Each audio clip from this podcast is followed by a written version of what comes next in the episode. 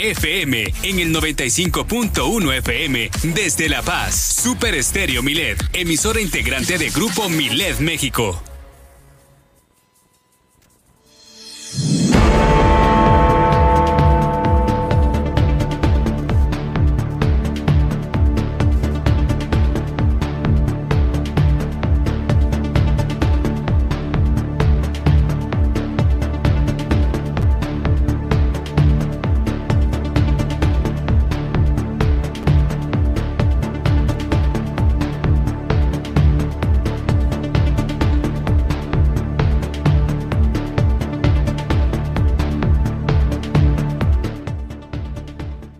Las noticias locales por Super Estéreo Miled instalaron ya el Consejo Estatal de Protección Civil. Al parecer, un huracán podría afectar la península en agosto, sería el primero. Decenas de alumnos de la Universidad Tecnológica de La Paz, al lado de sus profesores, realizaron una manifestación ahí en el Palacio de Gobierno.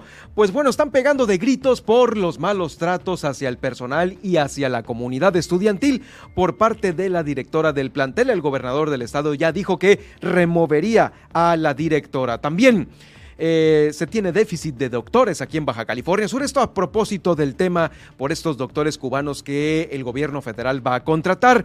Resulta que sí, ha confirmado nuestro gobernador Víctor Castro Cosío que pues nadie se quiere ir al desierto, así textualmente lo dijo.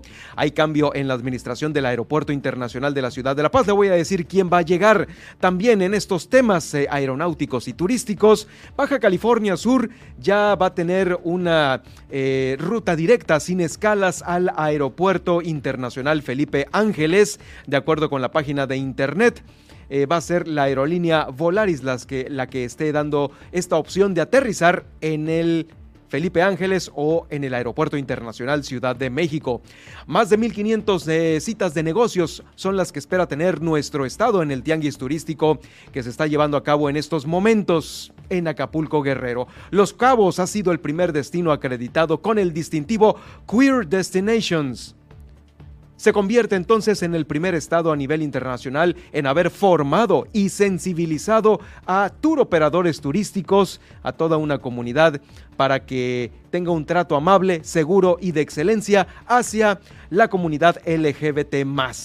También logra una esgrimista de Baja California Sur una medalla de oro nacional. Esta es la primera vez que nosotros como Estado estamos en este eh, participando en esta disciplina y nos trajimos el oro ya por fin. En este estudio va a estar también eh, eh, aquí Jacqueline Valenzuela, quien es la directora del Centro de Energía Renovable y de Calidad Ambiental. Está distribuyendo la Secretaría de Educación Pública más de un millón de libros. Esto antes de que inicie el próximo ciclo escolar registra el ISTE en Los Cabos un 40% de casos COVID positivos. Esto después de la aplicación de las pruebas COVID para detectar estos brotes, según lo va a explicar Guillermina de la Toba en este recorrido que hacemos por los municipios de Baja California Sur.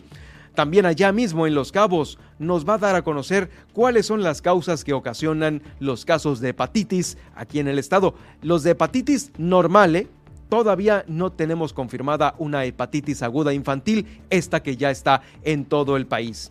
Eh, aquí en la capital del estado le confirmo que en buena salud se encuentra el pequeño y la madre que eh, pues no alcanzaron a llegar al hospital para que naciera este pequeñín. Esto fue afuera de las eh, instalaciones del ISTE, ahí en la banqueta, arriba del taxi. Le tengo este reporte en unos momentos más. El procurador del Estado, Daniel de la Rosa Anaya, explicó que sí, los operativos desplegados hace algunos días, semanas, corresponden a esta investigación que había abierto la Procuraduría ah, por este abogado secuestrado aquí en la ciudad de La Paz. Hoy ya fue confirmado esto por parte de la Procuraduría, que ya se encuentra con su familia y sin afectación alguna. En Comondú, se han encontrado hasta el momento 21 osamentas. Son, un chorro de osamentas ubicadas ahí en ese municipio. También la Procuraduría General de Justicia del Estado ha hecho siete detenciones y fíjese que una de ellas estaba con una carpeta desde el 2019 y hasta ahora, 2022, 19 años después, encuentran a esta persona que pues estaba denunciada. Las 16 camionetas blindadas del gobierno del estado ya se están exhibiendo ahí en Palacio de Gobierno. Esperan recaudar 10 millones de pesos. El, caimancito ya también fue rentado en 600 mil pesos mensuales. Le voy a dar a conocer quién fue eh, la empresa que lo arrendó por un periodo de cinco años. Con esto vamos a iniciar Milet Noticias Baja California Sur.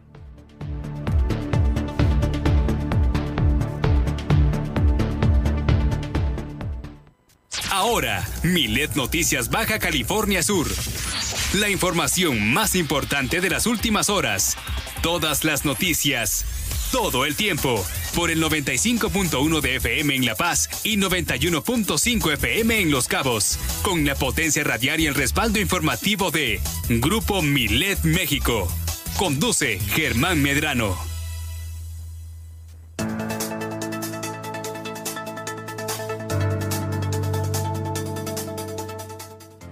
Llegó el momento de enlazarnos hasta la estación hermana de Los Cabos a través de la frecuencia del 91.5 y 95.1 FM en Super Estéreo Milet desde la zona dorada del Malecón de La Paz, Baja California Sur, ciudad capital, para llevarle estos 120 minutos de información local que se generan aquí en nuestro estado.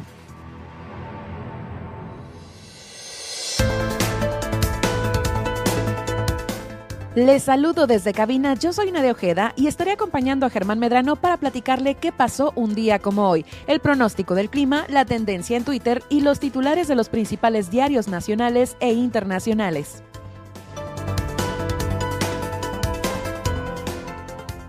Por lo pronto, le invito a que nos siga en Twitter. Estamos como arroba Germán Medrano, en donde estamos realizando esta transmisión en directo. A su vez, estamos en Facebook Live, en donde quedará la emisión y nos podrá encontrar como Germán Medrano Nacionales, además de las plataformas que usted conoce y maneja muy bien. Twitter, Facebook, Spotify, iHeartRadio, TuneIn y Seno FM. Además, también nos podrá encontrar en Alexa. Dígale, Alexa, sintoniza las noticias con Germán Medrano, con Germán Medrano en iTunes Podcast. Y a mí me podrá encontrar como Nadia Ojeda Locutora en Facebook y en Twitter como arroba guion bajo Nadia OB. Además, si no ha podido sintonizar nuestro morning show, El Gallito Inglés podrá hacerlo mañana en punto de las 10 de la mañana con los tips de Luis Roberto El Boy y Juan Pablo Torres Don Limón con las canciones que no sabías que querías escuchar. Además, le invitamos a realizar su denuncia ciudadana a lo largo de esta emisión a través de la línea Milet 612-205-7777. Fácil para que no se le olvide. Y así iniciamos esta emisión de Milet Noticias Baja California Sur con todas las noticias todo el tiempo. Iniciamos.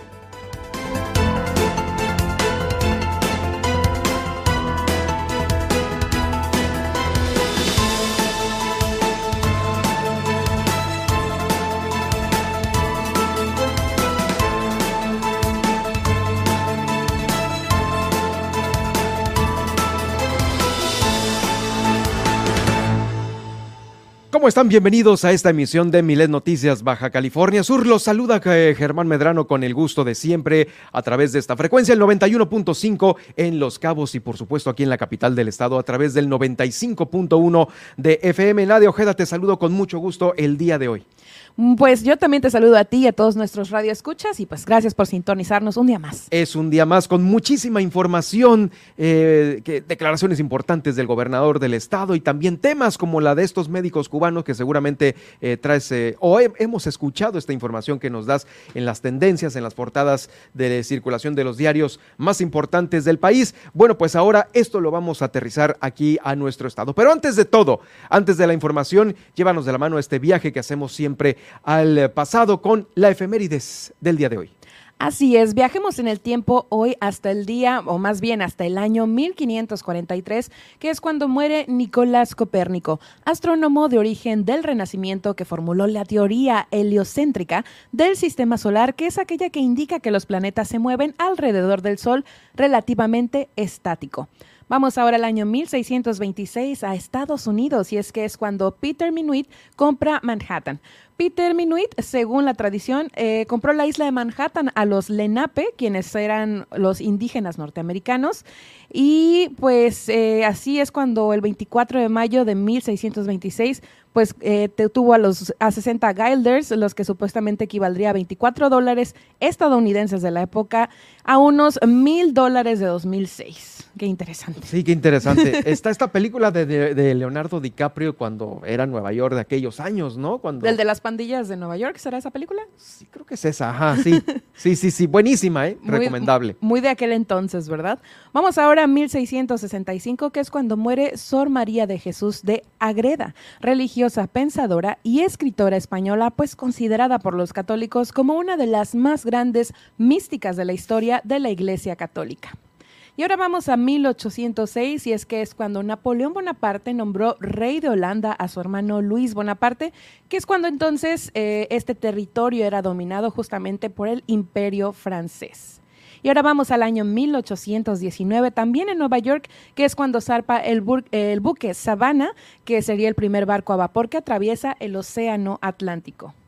Y ahora vamos a una fecha muy interesante también, a 1822, que es cuando tras la batalla de Pichincha, ganada por el general venezolano Antonio José de Sucre, Ecuador se independiza de España. En 1908, un día como hoy, nace Emil Friedman, violinista venezolano de origen checo, cuyo legado como educador y formador musical pues es conocido como también un modelo a seguir tanto en Venezuela como el mundo. Y ahora vamos al año 1911, que es cuando nace Barbara West, personalidad británica certificada como la penúltima superviviente del naufragio del Titanic y una de las personas que más ayudó a instrumentar buena parte de la historia del naufragio. Ahora vamos a una fecha en nuestro país, en 1911, que es cuando manifestaciones se presentaron en la Ciudad de México, estas pues contra el régimen de Porfirio Díaz. Y ahora vamos al año 1945 para terminar. También un día como hoy nace Priscilla Presley, actriz estadounidense cuyo nombre original y de soltera fuera de Priscilla Beaulieu, quien se casó con el rey del rock Elvis Presley. Se casó, ¿verdad? Fue su pareja, pues. Así es. Y bueno, pues con esto culminamos el viaje al pasado. Ahí está. Gracias, Nadia. Nos escuchamos en unos momentos más para eh, pues todas las demás eh, secciones que tenemos preparadas para ustedes que nos escuchan el día de hoy. Recuerde que me puede seguir en Twitter en arroba Germán Medrano y también en Facebook en Germán Medrano Nacionales. Pues ya, Finalmente llegó la fecha en la cual se instaló el Consejo Estatal de Protección Civil. Recordemos que esta temporada de huracanes inició el 15 de mayo y se acaba ya de instalar el Consejo Estatal de Protección Civil. Ahí se presentaron todos, todos los que van a estar eh, reunidos una vez que eh, eh, la situación climatológica lo requiera y el gobernador del estado aseguró que nuestro estado es el que presenta un mayor porcentaje de impacto de ciclones eh, pues en los, desde los registros históricos que se tienen desde 1971 hasta el 2020. Es un estado que tiene impacto de ciclones hasta en un 17%, seguido por Veracruz, que está en segundo lugar con el 13.3%, mientras que Quintana Roo y Sinaloa con un 12.2% destacó el invaluable apoyo de las Fuerzas Armadas representadas por la Secretaría de la Defensa Nacional y la Secretaría de Marina, quienes a través de sus planes de auxilio, ya sabe el Plan Marina o el Plan DN3, se declaran atentos para actuar oportunamente ante una posible afectación de este fenómeno, de cualquier fenómeno hidrometeorológico. Reconoció a las dependencias federales, estatales y municipales, además de los grupos voluntarios de apoyo, para hacerle frente a estas contingencias que se pueden presentar, eh, pues. Eh, de un momento a otro con esta temporada de lluvias y huracanes. El objetivo es proteger lo más importante y lo más importante es la vida y la integridad de las personas. De acuerdo con este pronóstico 2022 para el Pacífico mexicano, la formación que se espera es de 14 a 19 sistemas, de los cuales de 8 a 10 pueden ser tormentas tropicales y de 4 a 5 huracanes categoría 1. También 1 y 12 Ahora, para los huracanes categoría 3, 4 y 5, que pueden ser los más eh, fuertes, se esperan de 2 a 4 huracanes en, este, en esta temporada 2022. Vamos a escuchar a continuación al gobernador del estado. El primero de nuestro objetivo, ver estas zonas de alto riesgo para que este consejo desde hoy empiece a trabajar sobre nuestras debilidades este segundo punto es importante porque los albergues, las escuelas son símbolo de albergue, de refugio, de protección. En tiempos difíciles las escuelas han servido para que nuestra población allí encuentre un hogar provisional. Y el tercer asunto que me parece a mí que es importante y se ha ido fortaleciendo en los últimos años es la participación ciudadana. Si no hay participación ciudadana, las cosas se nos complican, incluso para persuadirlos de que se vayan al albergue. Por eso es importante que cuidemos la concientización de la gente, que ayude, no destruya, que dé la mano, cuidémonos entre todas y todos, para que se eleve el nivel aún más de conciencia de la importancia que tiene cuidar la integridad física de nuestros compatriotas. Creo que esos tres puntos nos van a ayudar mucho a que de forma coordinada, como ha sido parte de esta historia, no es nuevo, no estamos aquí haciendo innovaciones, solamente estamos fortaleciendo lo que se ha venido construyendo a través del tiempo como un sistema mejor de protección civil. Ahí está el gobernador del estado, quien por cierto el día de hoy ha tenido una nutrida agenda, pues ahí tuvo visitas en la plaza de gobierno, ahí en el gobierno del estado, porque decenas de alumnos de la Universidad Tecnológica, junto con algunos profesores, se manifestaron eh, pacíficamente en esta, la explanada de Palacio de Gobierno es la Plaza de la Reforma, como bien eh, se define, a fin de exigir la destitución de la directora del el plantel educativo, porque la están acusando de malos tratos hacia el personal y también hacia la comunidad estudiantil. Por ello, el gobernador del estado explicó y aseguró que la va a remover de su cargo a la directora, que esto se debe de tomar como un hecho. Una de las alumnas dijo, tememos que eh, haya represalias contra nosotros los alumnos. Queremos un mejor nivel académico, ya que la universidad eh, pues está perdiendo ahorita. No queremos que maestros eh, vayan siendo insultados, queremos que nuestra universidad sea buena, queremos progresar. Muchos, en esta manifestación, muchos alumnos llevaron carteles que expresaban algunas solicitudes como fuera la rectora por esta mala administración, no más al nepotismo, agua potable inclusive, están solicitando, preguntas sin respuestas, eh, queremos transparencia. Y bueno, son entre los carteles que se pudieron leer ahí. Eh, también el subsecretario general de gobierno Omar Zavala atendió a estos alumnos y les dijo que tienen todo el derecho de expresarse. Es un gobierno que no es opresor y lo más importante es que puedan volver a las clases eh, oportunamente. Los alumnos explicaron algunas inconformidades con el subsecretario. Por ejemplo, el camión eh, no acepta fotografía de las credenciales para hacerles un descuento en el precio. Bueno, pues ahí está uno, de los temas, el transporte y el costo de los alumnos para eh, transportarse a la universidad. No hay garrafones tampoco de agua a disposición de los alumnos. Tienen agua para tomar, se retiraron sin previo aviso también algunas becas. Se agregó el turno vespertino y fueron seleccionados alumnos al azar sin consultarles antes y en este nuevo turno no se cuentan tampoco con talleres, con librería, con personal, con peceros que lleguen hasta la Universidad Tecnológica. En fin, son varias las demandas las que tienen los alumnos. Llegaron, ya les llenaron el saco de piedritas, ¿eh? hasta el día de hoy que se manifestaron ahí a las afueras del el Palacio de Gobierno. Eh, bueno, pues sobre ello a los muchachos de la Universidad Tecnológica, dijo el gobernador, que se acerquen favor de dar instrucciones a la Secretaría de Educación para que haya un cambio ahí. Se va a cambiar la directiva y junto con ustedes tenemos que reactivar la Universidad Tecnológica. Fueron palabras del gobernador del estado sobre esta manifestación. Hoy en la mañana de alumnos ahí que, como le digo, pues ya les llenaron el saco de piedritas y hasta hoy tratan de resolver todas estas solicitudes que le acabo de dar a conocer hace unos momentos. Pero bueno, también no ha sido el único tema que hoy ha tratado el gobernador del estado. Recuerde que eh, desde nivel federal, en relación al tema de la salud, el presidente de la República ha dado a conocer que, bueno, se van a contratar a estos médicos cubanos, o bueno, y ahorita de cualquier nacionalidad están expresando algunas voces. Y una de estas voces, por supuesto, ha sido eh, la voz también del gobernador del estado, eh, Víctor Castro Cosío, porque explicó que ya se tiene un diagnóstico respecto a las necesidades de aquí de Baja California Sur. Hay un déficit más o menos de unos 100 médicos que no se tienen y que eh, están acéfalas estas plazas para ocuparse. El gobernador del estado dijo que una de las entidades con menor problemática en torno a la falta de personal médico es nuestro estado.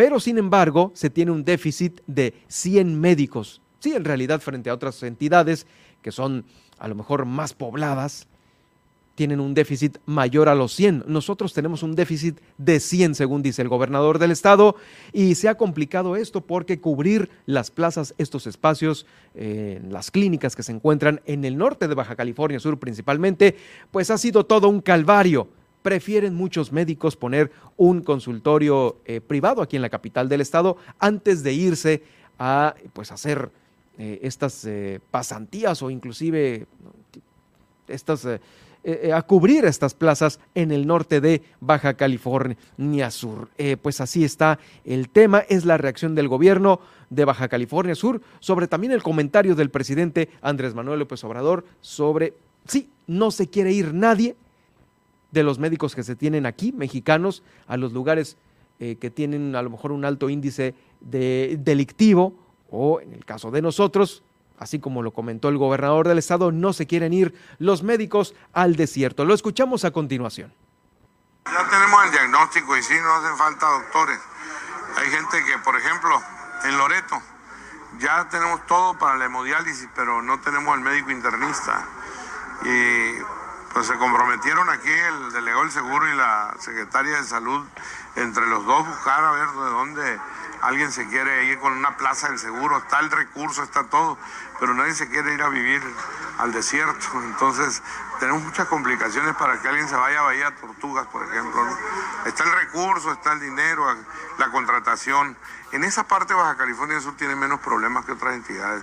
Tenemos un déficit menor de alrededor de 100 médicos, eh, pero es por esto. Eh, es una de las razones de Vieron cómo batallamos para que alguien se vaya a trabajar a, Bahía Asunción, por citarle al seguro de Bahía Asunción. ¿Hay especialistas en California Sur? Sí hay, pero no quieren irse para allá. Sí hay especialistas, pero todos se quedan mejor en La Paz y hacen su propio consultorio. Eh, no quieren ir a trabajar porque pues, no les conviene el salario, las prestaciones, ¿no? Que a ellos, a algunos les va mejor en la medicina privada de los especialistas que hay contexto lo ve bien la posibilidad de que lleguen? No, yo espero que sí. Desde luego que lleguen de donde vengan a ayudar a mejorar el sistema de salud del país.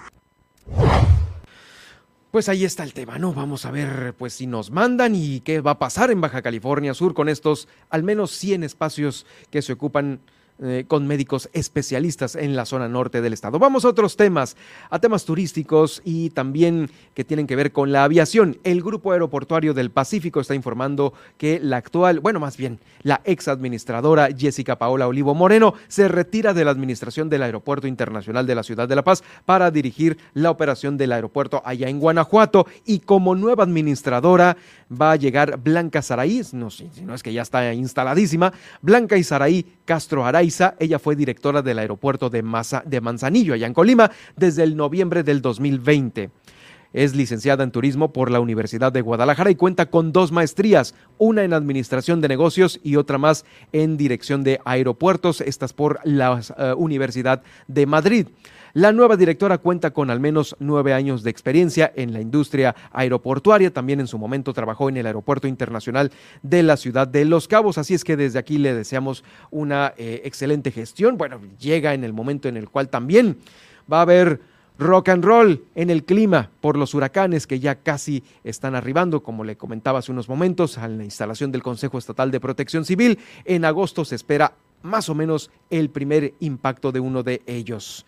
En más información sobre esta, eh, el tema aeroportuario, la capital de nuestro estado, La Paz va a estar conectada al Aeropuerto Internacional Felipe Ángeles.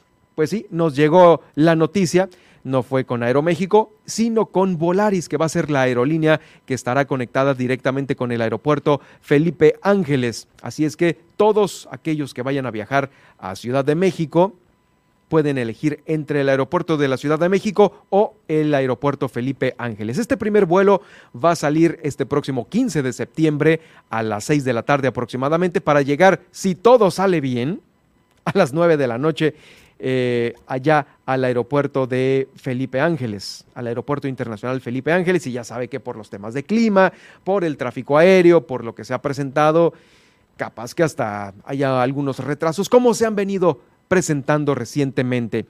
La tarifa que se va a cobrar por el uso aeroportuario va a ser de 505 pesos. Ahí la misma aerolínea se lo da a conocer al momento de comprar el boleto y va a quedar este en 991 pesos mexicanos, pesos aquí que utilizamos nosotros, lo que implica un costo un poco más barato si es que se viaja a Ciudad de México y se quiere aterrizar en el aeropuerto internacional de la Ciudad de México. y se pueden ahorrar una lana.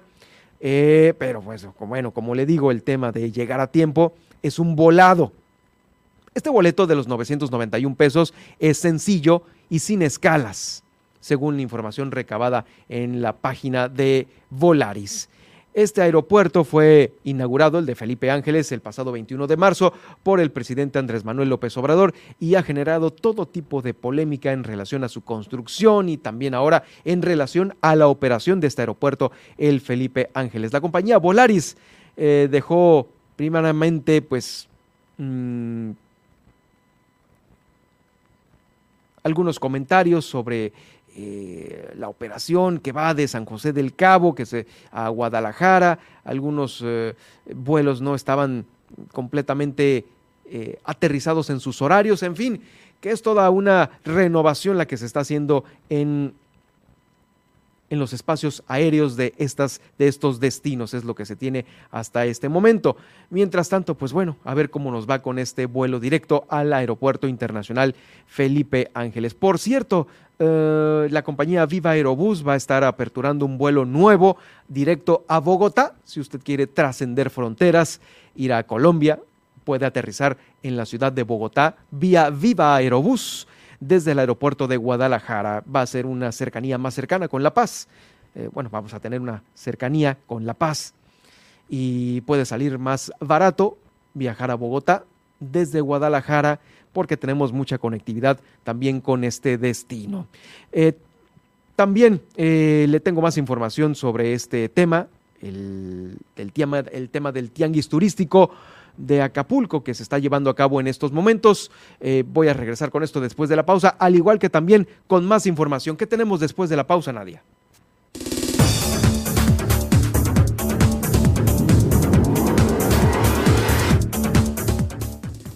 Al regresar no se pierde el pronóstico del clima para hoy en su ciudad y en los principales puntos de conectividad aeroportuaria. Además, más adelante logra esgrimista sudcaliforniana medalla de oro nacional. Y hoy nos visita Jacqueline Valenzuela del Centro de Energía Renovable y Calidad Ambiental AC. Siga con nosotros en Milet Noticias Baja California Sur. En un momento continuamos.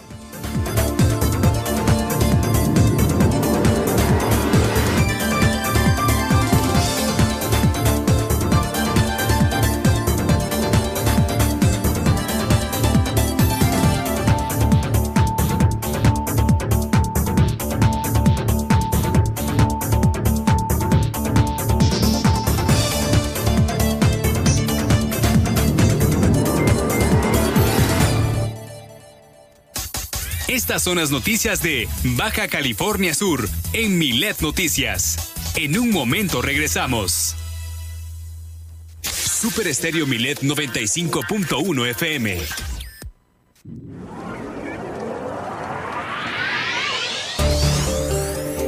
Ir a Balandra en La Paz es como ir a una fiesta de etiqueta porque no es una playa, es un área natural protegida. Ya dentro de Balandra tendrás que mantener limpios los manglares. Queda prohibido subirse al hongo y a las dunas. Regresa a casa con toda tu basura. Usa los baños secos con responsabilidad. No te lleves parte del ecosistema contigo. Pasea a tu mascota con correa. Utiliza los senderos autorizados. El uso de drones necesita autorización por parte de CONAMP y sigue las indicaciones de las autoridades. Porque en Super Estéreo Milet queremos una mejor ciudad. Cambiemos, cuidemos y mejoremos la paz.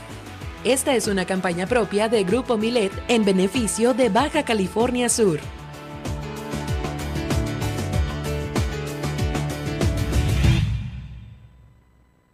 Hace 40 años no existía el INE Las elecciones las organizaba el gobierno.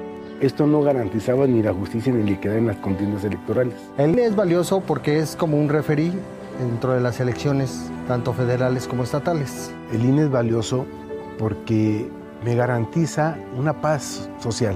Porque me deja participar en las decisiones del país. Mi INE es valioso para mí porque mi INE soy yo. Y yo.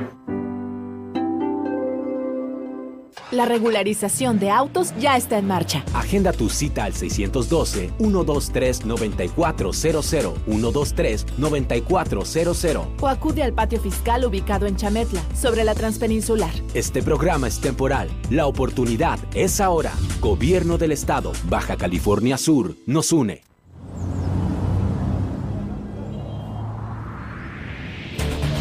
Si en este momento vas manejando por una calle que es de un solo sentido, por favor, pásate al carril derecho si es que llevas una velocidad baja.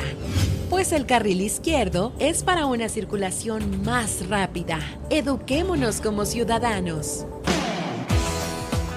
Porque en Super Estéreo Milet queremos una mejor ciudad. Cambiemos, cuidemos y mejoremos la paz. Esta es una campaña propia de Grupo Milet en beneficio de Baja California Sur. Super Estéreo Milet, Baja California Sur. Germán Medrano y todas las noticias de Baja California Sur en un solo espacio. Milet Noticias. Continuamos.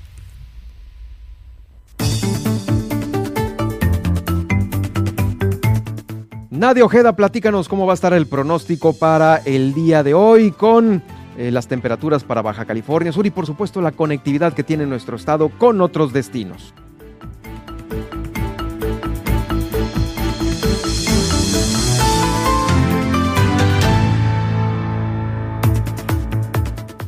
Iniciemos con el pronóstico del clima para hoy aquí en La Paz, Baja California Sur, y es que hoy se estarán presentando máximas de 31 grados centígrados y temperaturas mínimas de 14 grados centígrados, acompañados por vientos de hasta 40 kilómetros por hora en el transcurso del día, así como cielos despejados durante la jornada.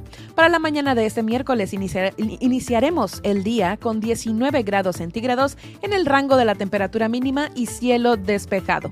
Vamos ahora al sur de la entidad, en Los Cabos, y es que hoy tendremos temperaturas máximas de 26 grados centígrados y temperaturas mínimas de 21 grados centígrados con cielos despejados y vientos de 17 a 33 kilómetros por hora. Para la mañana de este miércoles iniciaremos la jornada con 23 grados centígrados en el rango de la temperatura máxima y cielo despejado. Vamos ahora al panorama nacional y es que hoy se presentarán o se seguirán presentando lluvias y tormentas fuertes en el interior de la República, tanto en Hidalgo como el Estado de México, Ciudad de México, Puebla, Oaxaca, Querétaro, Michoacán y el norte de Coahuila, así como Nuevo León y Tamaulipas. También habrá posibles granizadas fuertes y vientos de 45 kilómetros por hora e inundaciones. El calor se estará presentando especialmente en estados costeros con temperaturas de 27 a 37 grados centígrados. Vamos ahora con la conectividad aeroportuaria, pero antes, eh, para quienes van a visitar Ciudad de México, eh, fíjense que pues hay un poco de tumulto ya que los taxistas cerraron el acceso al aeropuerto internacional de la Ciudad de México. Esto porque pues están protestando contra las aplicaciones y el aeropuerto pues ya informó que está cerrado el acceso vehicular a la terminal 1 por la avenida Capitán Carlos León y a la terminal 2 por las avenidas Fuerza Aérea Mexicana y Economía. Así es, ojo por si usted viaja a Ciudad de México, esto es importante que le eh, pues vaya avisando, cambiando agenda porque es probable que todo se le retrase por estos bloqueos. Así es y pues eh, a esta debido a esta manifestación, pues unidades de la Secretaría de Seguridad Ciudadana, eh, pues apoyan, están apoyando el traslado de pasajeros al y desde el Aeropuerto Internacional de la Ciudad de México. Y bueno, pues ya adentrándonos en, en situación de clima, pues fíjense que hoy, como les comento, se esperan fuertes lluvias, además de descargas eléctricas y caída de granizo, así como viento de 10 a 25 kilómetros por hora, con rachas de hasta 40 kilómetros por hora y temperatura de 25 a 27 grados Celsius. Vamos ahora a Monterrey también, si usted va de viaje por allá, fíjese que hoy se estará presentando una temperatura de 31 grados centígrados a la máxima, con mínimas de 20 grados centígrados acompañados de un cielo nuboso con ambiente fresco y probabilidad de lluvia del 40%. Y vamos ahora al destino nacional de Guadalajara y es que hoy eh, también estaremos pasando calor ya que habrá una temperatura máxima de 34 grados centígrados y mínimas de 16 grados centígrados con cielos despejados. Por último, vamos al panorama internacional y es que en Nueva York la temperatura máxima de hoy será de 19 grados centígrados y la temperatura mínima de 11 grados centígrados con intervalos nubosos. En Chicago, Illinois, la máxima de hoy será de 18 grados centígrados y la temperatura mínima de 8 grados centígrados con cielos nubosos. Y por último, en Los Ángeles, California, estaremos pasando una temperatura máxima de 25 grados centígrados y una mínima de 13 grados centígrados con cielo despejado. Hasta aquí el del clima, tome sus precauciones y considere los contratiempos. Bueno, muchas gracias Nadia. Por cierto, en el tema de el tianguis turístico que se está llevando en este momento, allá en Acapulco Guerrero. Se espera que Baja California Sur tenga poco más de 1.500 citas de negocios. ¿Qué son estas citas de negocios? Pues eh, entablar conversación con compañías importantes, con representantes empresariales importantes como quienes, ah, directivos de Airbnb, directivos de Volaris, de Expedia, de TripAdvisor, eh, de México Desconocido, todos ellos que buscan crear alianzas y también nosotros buscamos aquí en Baja California Sur a través de nuestros representantes políticos, pues crear una nueva cultura de eh, aventura, de naturaleza, de inclusión de las comunidades hacia esta actividad. Allá está la secretaria de Turismo de Baja California Sur, Maribel Collins, pues eh, obviamente gestionando estas más de 1.500 citas de negocios. Vamos a ver qué es lo que trae de vuelta una vez que concluya el tianguis turístico. Seguramente en el turismo siempre nos va bien aquí en Baja California Sur a todos nosotros, por lo cual, pues bueno, eh, esperamos pronto buenas noticias. Y también fíjese que dentro de las buenas noticias en el eh, sector turístico, eh, fíjese que el director del Fideicomiso de Turismo de Los Cabos, Rodrigo Esponda, recibió una placa alusiva de manos del fundador de Queer Destinations, eh, quien dijo que ya Baja California Sur está reconocido como uno de los destinos, uno de los primeros destinos internacionales en convertirnos haber formado y sensibilizado a servidores turísticos para recibir a la comunidad LGBT en un entorno amable, seguro y de excelencia. El director del el Fideicomiso de Turismo de Los Cabos dice que celebra esta acreditación de Queer Destination que simboliza el compromiso para asegurar mejores condiciones de seguridad para esta comunidad LGBT de forma inclusiva, respetuosa durante toda su estancia. Los Cabos representa el 16% del total de eh, visitantes en este sector, el, LGBT lo que indica que estos viajeros prefieren y disfrutan muchísimo sus vacaciones en un destino como Los Cabos. De la mano con la Secretaría de Turismo eh, de México, a federal, se están acreditando 10 destinos en total aquí en, en el país. Las ciudades que también van a estar eh, acreditadas va a ser la ciudad de Guadalajara, Isla Mujeres, Mazatlán, Huatulco, Oaxaca, así como los estados de eh, Jalisco, Yucatán, Quintana Roo, que buscan también ser parte de Queer Destinations Community. Entonces, pues bueno, esta es una muy buena noticia porque definitivo es un turismo que también viene a disfrutar de las bellezas que tenemos aquí en Baja California Sur y el hecho que de que lleguen con la confianza de que van a ser tratados eh, con todo como cualquier persona con respeto, eso es una tranquilidad muy buena que eh, ellos pueden ver al momento de contratar su viaje en un hotel, en un, en un transporte, en la misma aerolínea. Bueno, es el sello distintivo de Queer, Destinations que ya tenemos aquí en Baja California Sur. Enhorabuena por ello.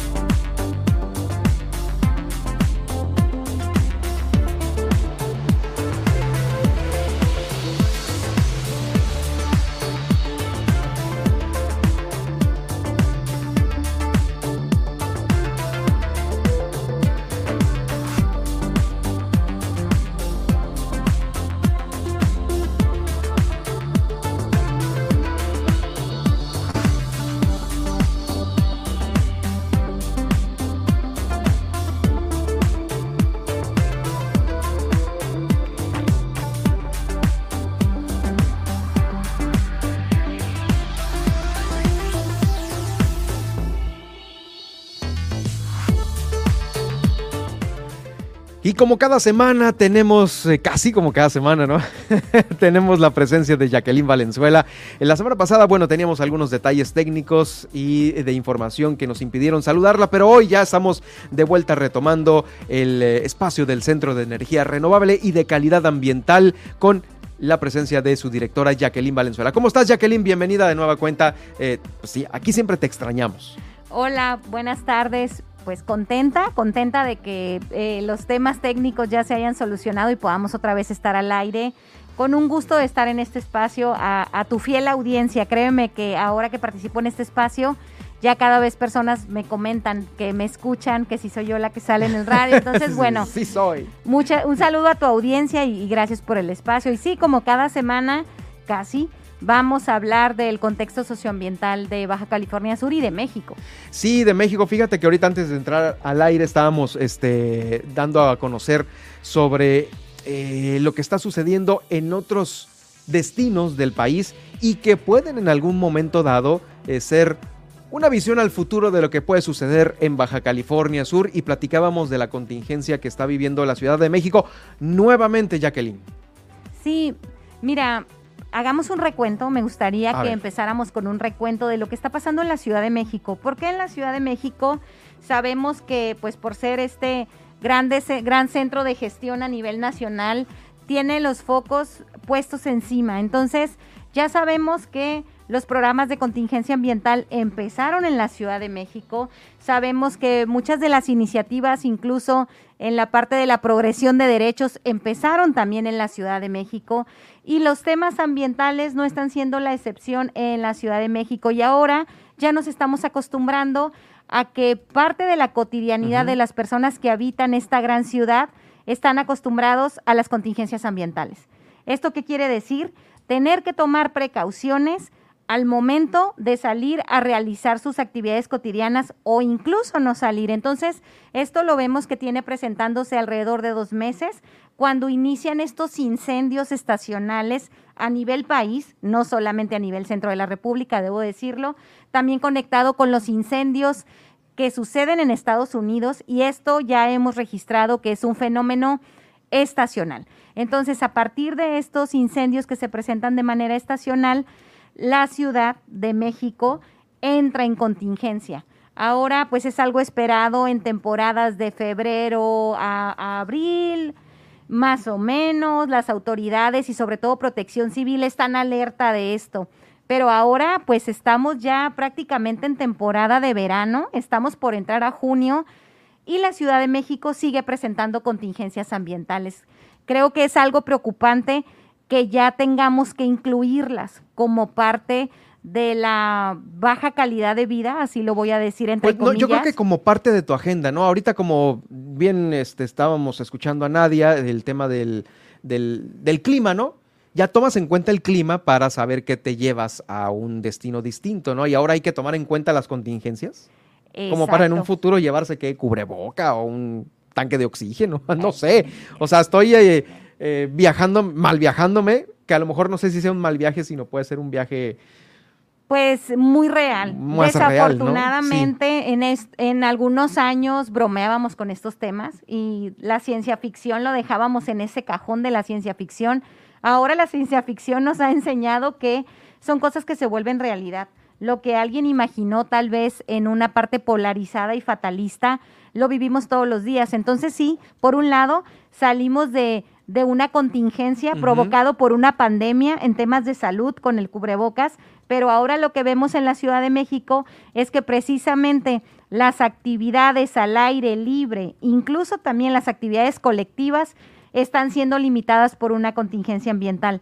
En la Ciudad de México tienen que revisar si su auto circula o no. Digo, el no circula es de los programas eh, añejos que ha tenido la Ciudad de México, precursora en estos programas, pero el tema es que ya cada vez son más las numeraciones que se agregan. ¿Por qué? Porque la contingencia ambiental, principalmente por ozono y material particulado, llega a durar hasta una semana. Eh, Entonces, ¿Suspendida en el ambiente? Suspendida en el ambiente. Oye, a nosotros aquí en Baja California Sur nos afectan mucho esas cosas porque si la altura para los que no están acostumbrados a una altura de 3.000 metros sobre el nivel del mar, híjoles, te provoca dolores de cabeza y malestares y este, a veces ni puedes comer a gusto.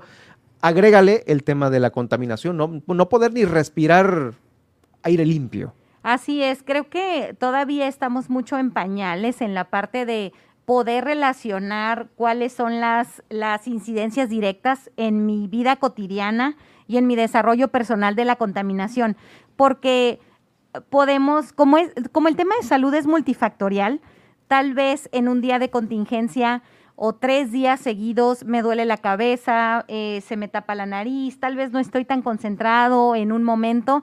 Y bueno, lo atribuimos a miles de cosas. Eh, cansancio, saturación, un mal día, etcétera, etcétera, pero a nivel mundial, a nivel internacional, está demostrado el impacto de la contaminación ambiental en términos de rendimiento. ¿Y esto en dónde se puede documentar aquí en México o cómo lo podemos relacionar?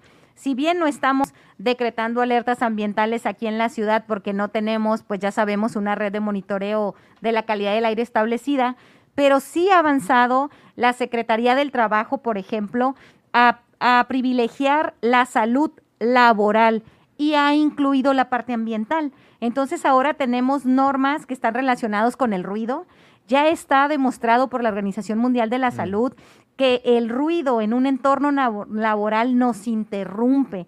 Es un factor que se suma y que está ligado con la falta de rendimiento y muchas otras cosas. También ahora se está integrando la parte del monitoreo de la calidad del aire en interiores. En interiores. En interiores también se está agregando. ¿Por qué? Simplemente. ¿Qué puede mermar el aire en un interior? Por un lado, empezó de manera muy fuerte en los países europeos por la pandemia.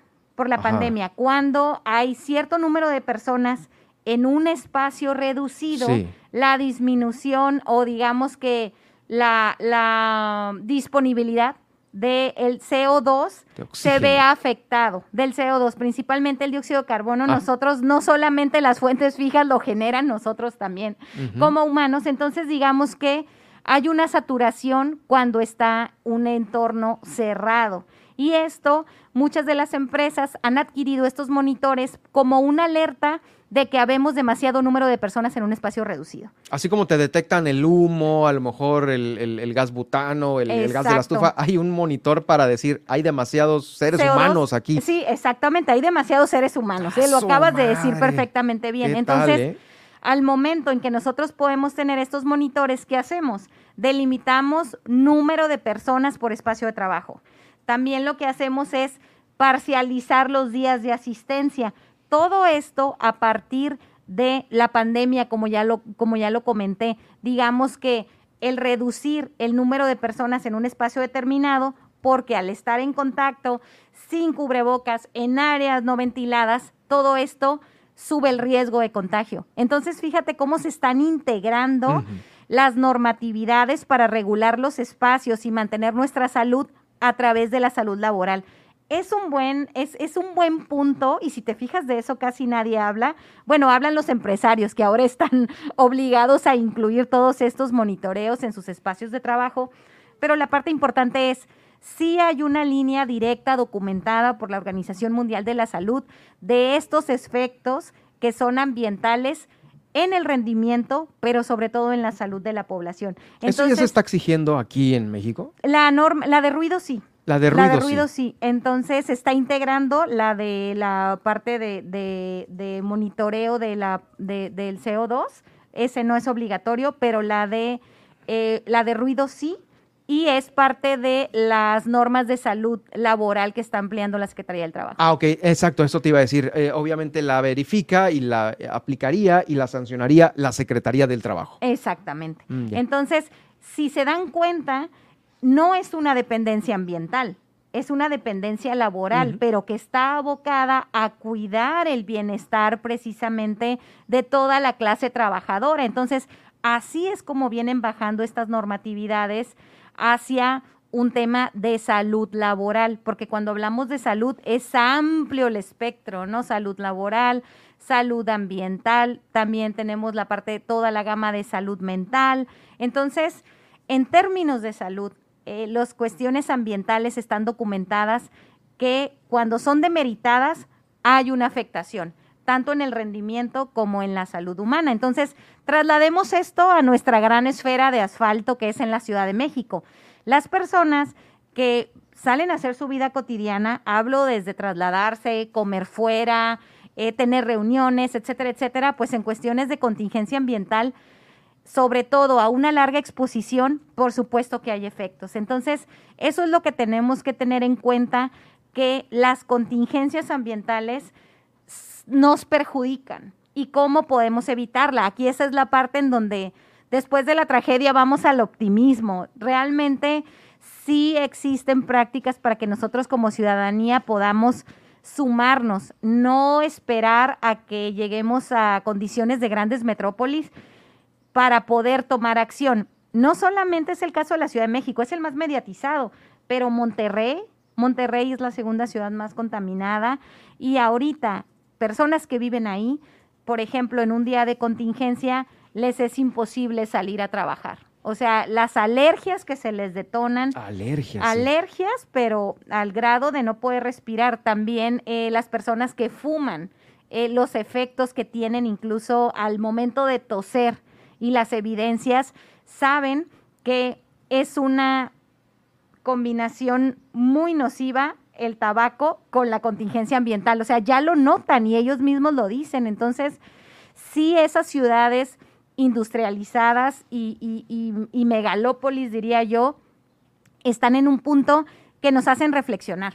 Y esa es la parte importante aquí en una ciudad en donde todavía podemos tener eh, pues por lo menos cielos abiertos, despejados en algunas partes del año. Y eh, sí, te iba a decir en algunos días, ¿no? Porque recientemente dimos a conocer aquí en el noticiero que hubo contingencia por la quema del basurero, ¿no? Que llegó hasta la ciudad de La Paz y saben que suspendieron clases, Jacqueline. Así, Así para no irnos tan lejos, pues fue tanto no hay clases, los pequeños no van por contingencia. Así es, y también te comento que otras instituciones a partir de esta información que pudieron tener a tiempo, pudieron evitar que su población, que ya de por sí es una población en condiciones de, vulnerabilidad, como el Centro de Rehabilitación Infantil Teletón, fuese su audiencia a tomar las terapias. Entonces, de eso se trata, tener la información a tiempo para que podamos decidir y sobre todo la parte de prevenir cuando todavía estamos en ese momento. Esa es la parte importante.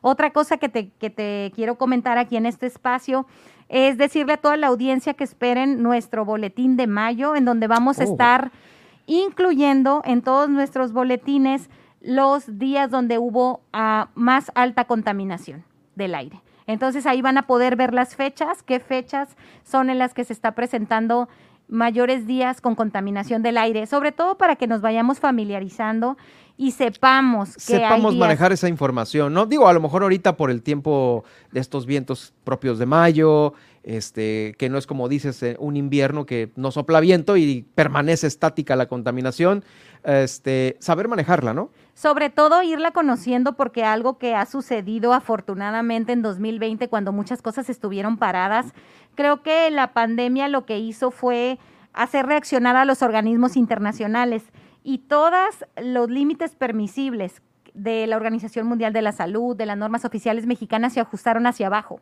Entonces, estamos hablando que la recomendación de la Organización Mundial de la Salud era 45 ppm eh, para antes de 2022. Ahora, este año, en, 2022, hacia adelante, vamos a estar eh, con una recomendación de 15 ppm. Es decir, se redujo casi a una tercera parte el límite permisible. Entonces, gracias a esa comparación, vamos a poder identificar cuando hay una concentración que rebasa esa recomendación. Eso es lo que informamos. No informamos. para no avanzar más, el, ¿qué es eso del ppm? es las partes por millón de material particulado. Ah, digamos. ahora sí, ¿no? Sí. partes por millón de material particulado y llámese material particulado a la contaminación ya física, ¿no? La contaminación física que está en, forma de partícula sólida, pero es tan diminuta que puede viajar en el aire. Y es lo que respiramos. No deja de ser sólida, pero es tan diminuta, es cinco mil veces más delgada que un cabello humano, imagínate, por supuesto Ah, que no, la bueno, ves, pues, ¿cómo? solo la respiras. Entonces, ese es el tema que necesitamos tener esta información y saber, bueno, ya me estoy documentando, ya sé que es mejor salir, por ejemplo, el sábado en la mañana en lugar que el sábado en la tarde, porque tenemos a todos los automóviles aquí en el malecón dejando sus emisiones. Entonces, es un ejemplo de cómo podemos irnos familiarizando y también con los horarios pico para que precisamente sigamos relacionándonos aquí en la ciudad de La Paz en términos de prevención. Y otro anuncio que les vengo a hacer. Bueno, ya estamos en los anuncios parroquiales. Bueno, de- otro de Jacqueline. anuncio es, eh, tenemos un foro de protección civil en el municipio de Los Cabos. El foro es estatal, lo convoca el Congreso del Estado, pero vamos a estar este viernes 27 en el pabellón cultural en este gran foro de protección civil donde una de las mesas va a ser precisamente riesgos antropogénicos y tecnológicos. ¿A qué nos referimos con riesgos antropogénicos? Todo lo que nuestras actividades cotidianas generan en el tema de riesgos para la protección civil. Por supuesto, estaremos hablando de incendios forestales, manejo de residuos, de sustancias peligrosas, etcétera, etcétera. Y muchas más eh, mesas que va a haber. Entonces, les invitamos, si no se han inscrito, se pueden presentar en el pabellón cultural a las 8.30 de la mañana, inscribirse, empieza a las 9, termina a las 2 de la tarde y la convocatoria la pueden consultar en la página web del Congreso y también en nuestras redes sociales, arroba cerca la paz. Es importante que este tema de contaminación ambiental lo llevemos hasta la parte de protección civil. Son alertas y también esa atención temprana de la cual tenemos que estar ahorita eh, ocupados y ocupadas. Ocupados y preocupados, ¿no? Muchas gracias, Jacqueline, eh, por tu presencia y por hacernos esta invitación el día de hoy. Ahí va a quedar el podcast de la entrevista con Jacqueline Valenzuela, quien es la directora del Centro de Energía Renovable y Calidad Ambiental. Gracias por acompañarnos este día. Muchas gracias y ya sabremos la próxima sesión qué resultados generó el foro. Ah, pues gracias. ahí vamos a, vamos a platicarlos en este estudio. Vamos a una pausa y regreso.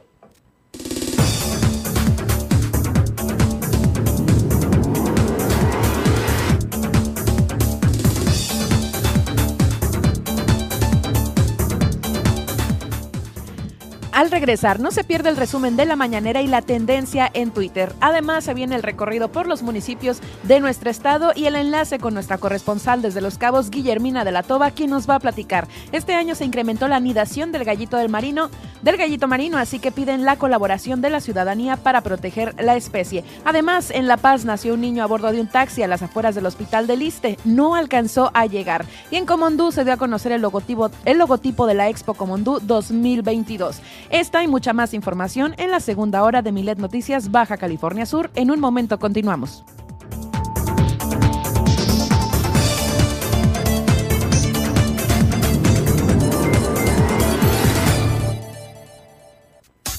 Estas son las noticias de Baja California Sur en Milet Noticias. En un momento regresamos.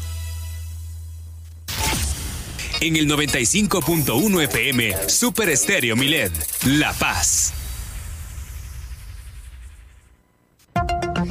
¿Hay desabasto de agua en tu colonia? ¿Tienes problemas con el transporte público? Cual sea el problema en tu comunidad, no lo pienses más y realiza ya tu denuncia ciudadana a la línea Milet de WhatsApp 612-205-7777. Fácil, para que no la olvides. 612-205-7777. Milet Noticias Baja California Sur. La mayoría de los siniestros viales son por exceso de velocidad. No guardar distancia. Pasarse un alto y usar el celular. Por eso, cuando manejes es importante mantener la atención y estar alerta. Eso significa no conducir bajo los efectos del alcohol, no conducir cansado y nunca manipular el celular. Si vas a manejar, mantén tu atención y no te pases. Gobierno del Estado de Baja California Sur. La regularización de autos ya está en marcha. Agenda tu cita al 612-123-9400, 123-9400. O acude al patio fiscal ubicado en Chametla, sobre la Transpeninsular. Este programa es temporal. La oportunidad es ahora. Gobierno del Estado, Baja California Sur, nos une. Estás escuchando Super Estéreo Milet. X, H, B, C, P, Z. XHBCPZ. En el 95.1 FM, desde La Paz, Baja California Sur.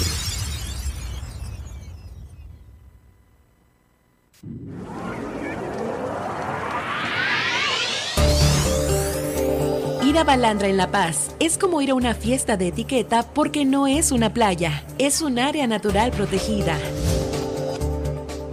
Dentro de Balandra tendrás que mantener limpios los manglares. Queda prohibido subirse al hongo y a las dunas. Regresa a casa con toda tu basura.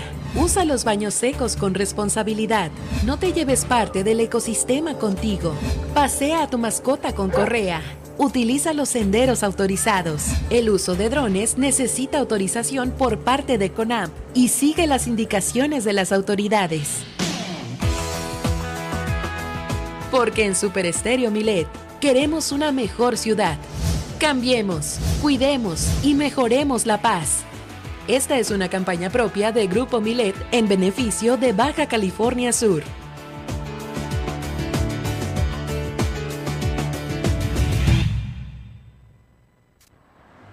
La mayoría de los siniestros viales son por exceso de velocidad. No guardar distancia. Pasarse un alto y usar el celular. Por eso, cuando manejes es importante mantener la atención y estar alerta. Eso significa no conducir bajo los efectos del alcohol, no conducir cansado y nunca manipular el celular. Si vas a manejar, mantén tu atención y no te pases. Gobierno del Estado de Baja California Sur. Escríbenos a través de WhatsApp al 612-205-7777 y guárdanos en tu lista de contactos.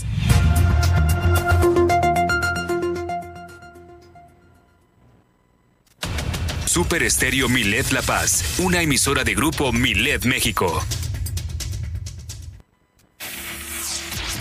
Germán Medrano y todas las noticias de Baja California Sur en un solo espacio. Milet Noticias. Continuamos.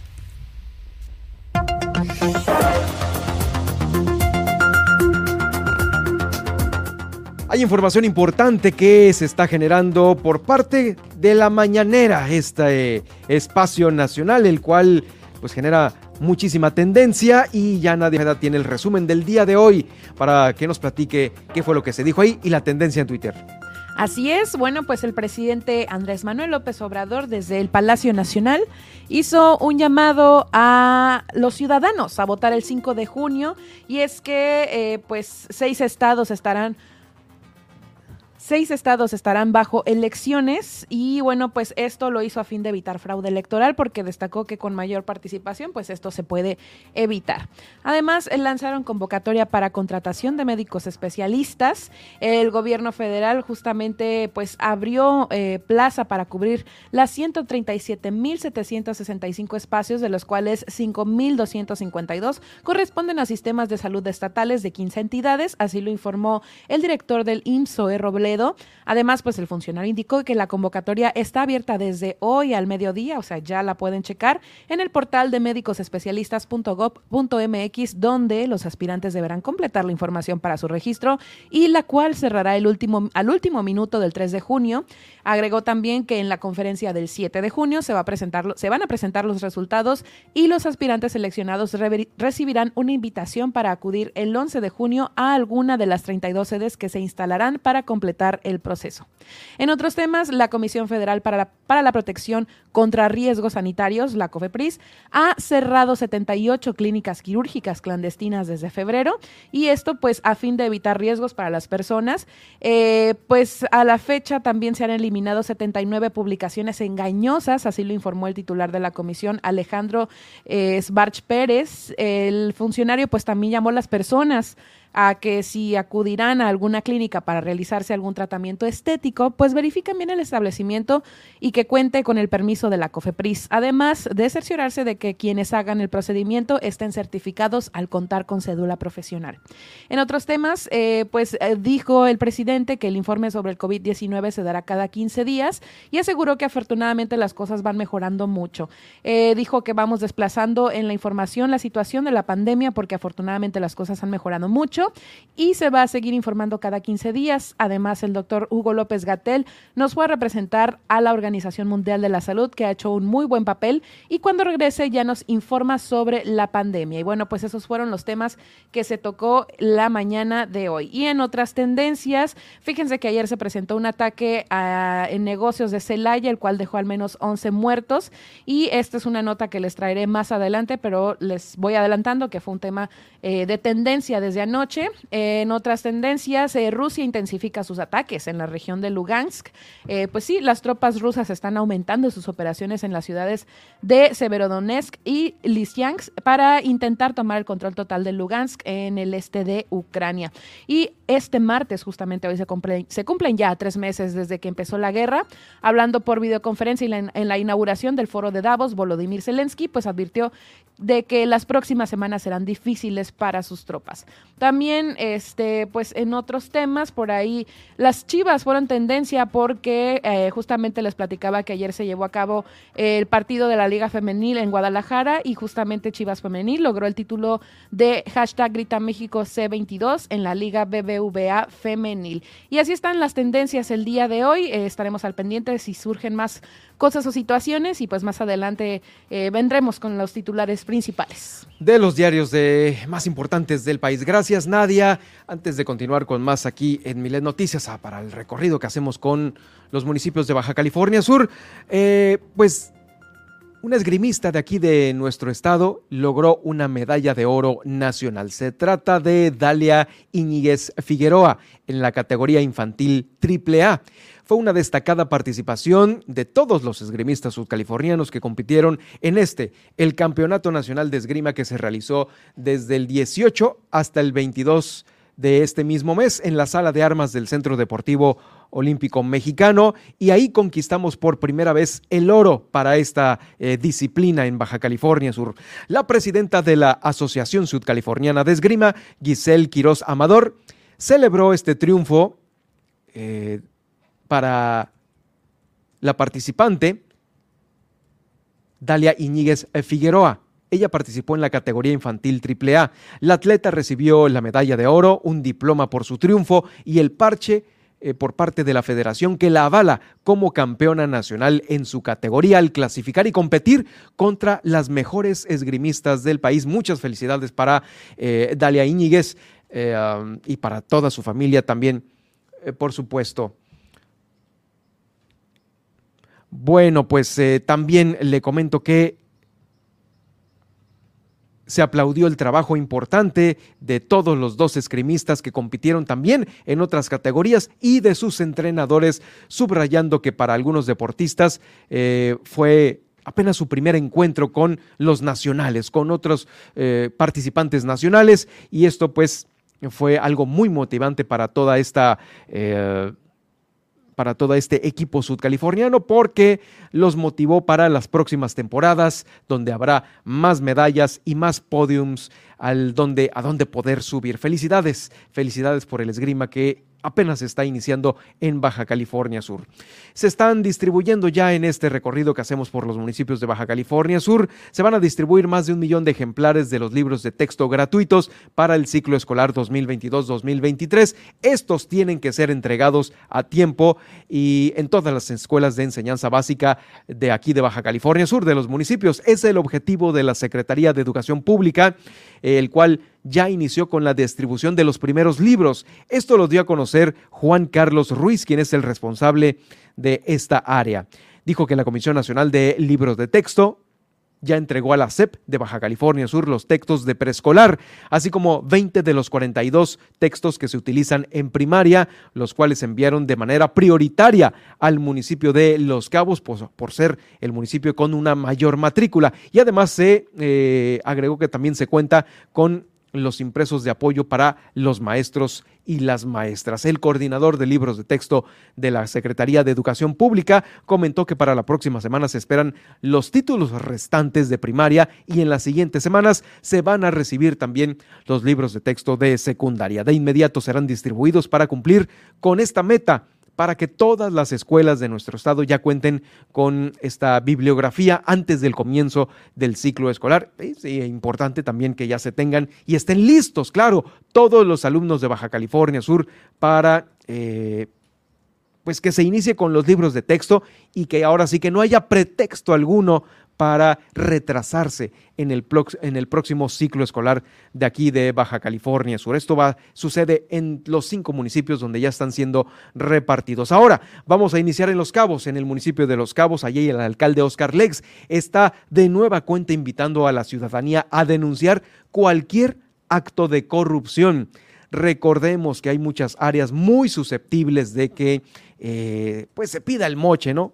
Se cobre por debajo de la mesa y esto es lo que no se quiere eh, que continúe en el municipio de Los Cabos. Escuchamos al alcalde Oscar Lex.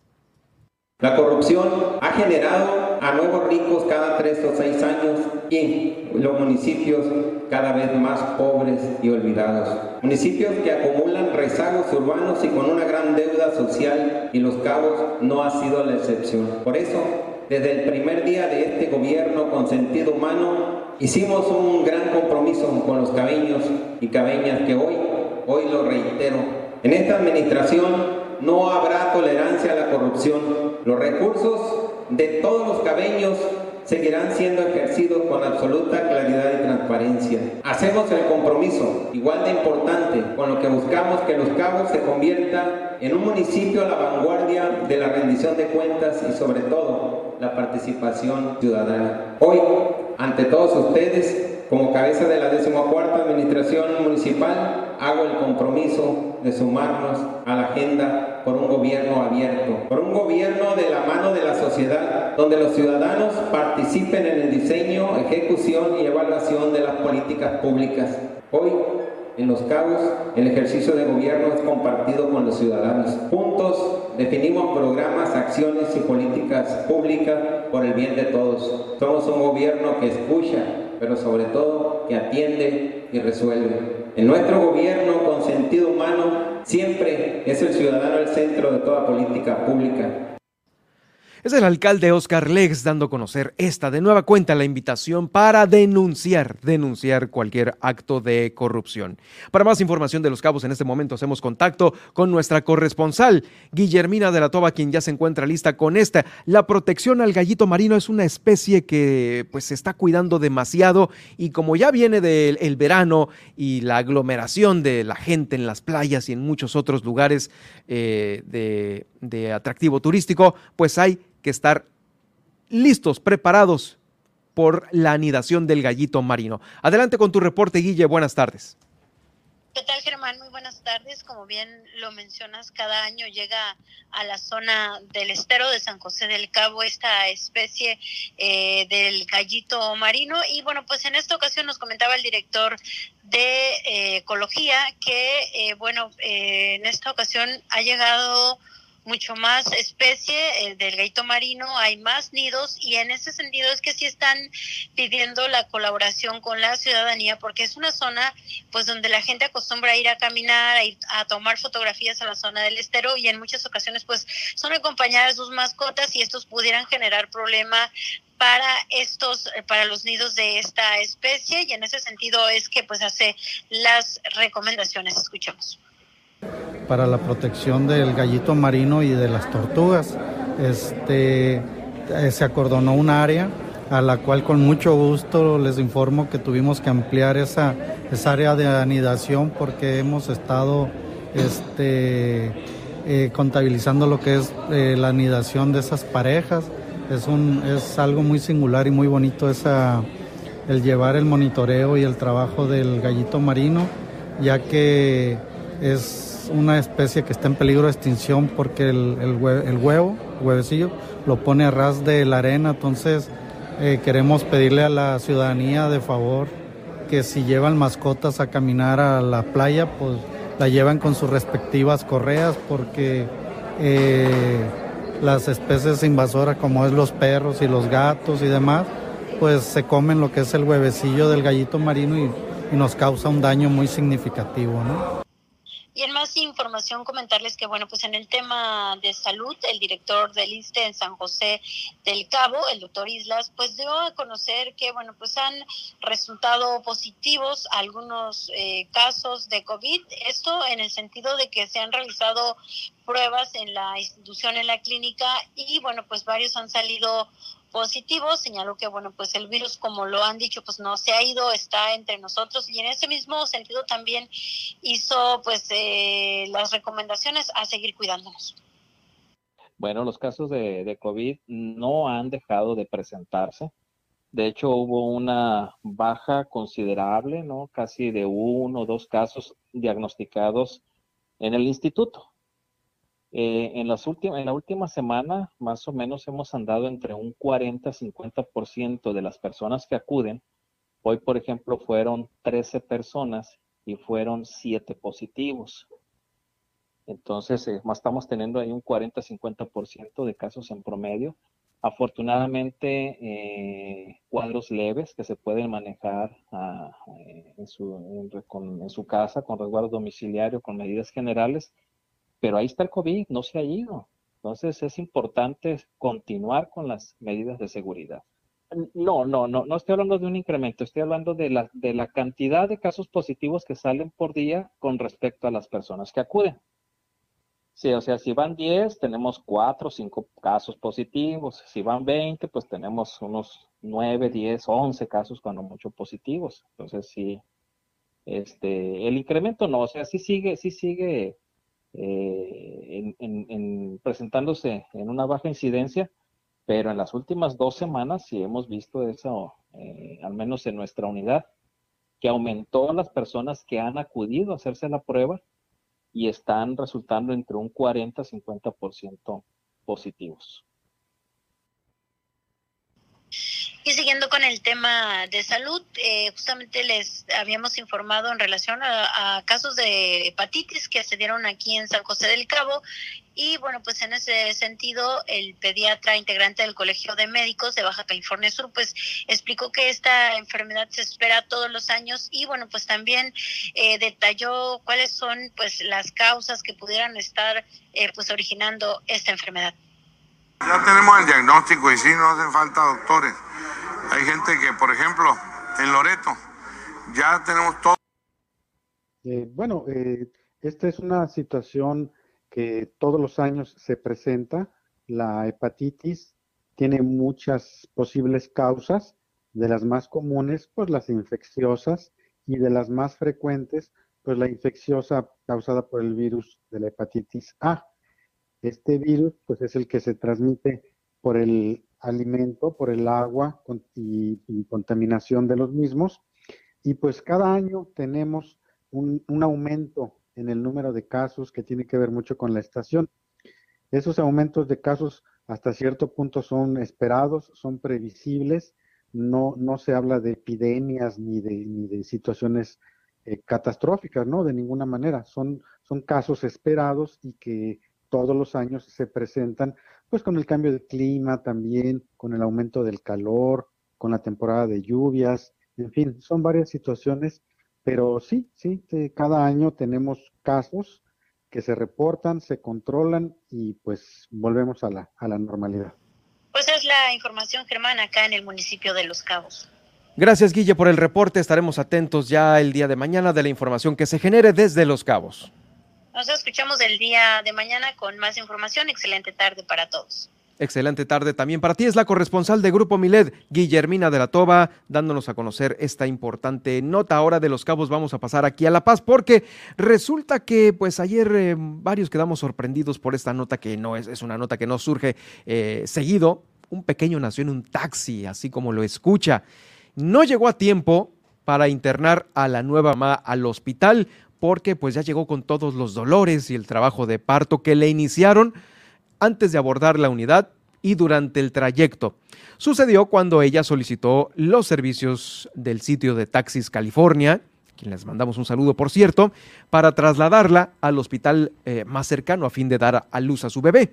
Esta solicitud se realizó ya con algunas molestias propias de, de su embarazo, por lo que el chofer, de nombre Jaime de la Cruz, pues manejó su unidad, la número 64, lo más rápido posible cruzando la ciudad. Vamos, rampeando por, todos lados, sacándole la vuelta a los baches.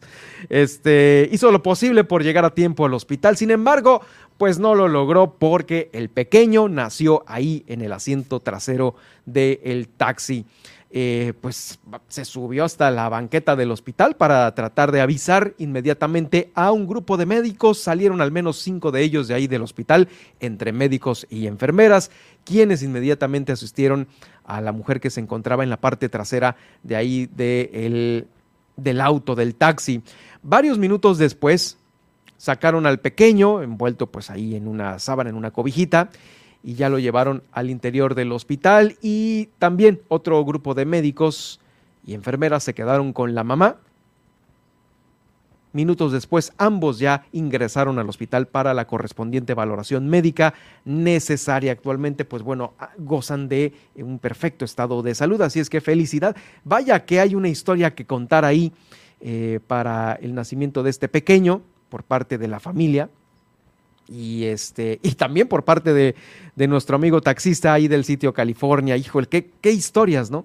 Las que a veces se generan eh, y pues tenemos la suerte nosotros de dársela a conocer a ustedes aquí a través de Milet Noticias Baja California Sur. Dentro de más eh, información que se está generando aquí en la ciudad de La Paz, fíjese que el gobierno del estado estará invirtiendo 8 millones de pesos en reactivar y rehabilitar 13 pozos de agua aquí en la capital del estado. Esto fue confirmado por el gobernador del estado, Víctor Castro Cosío.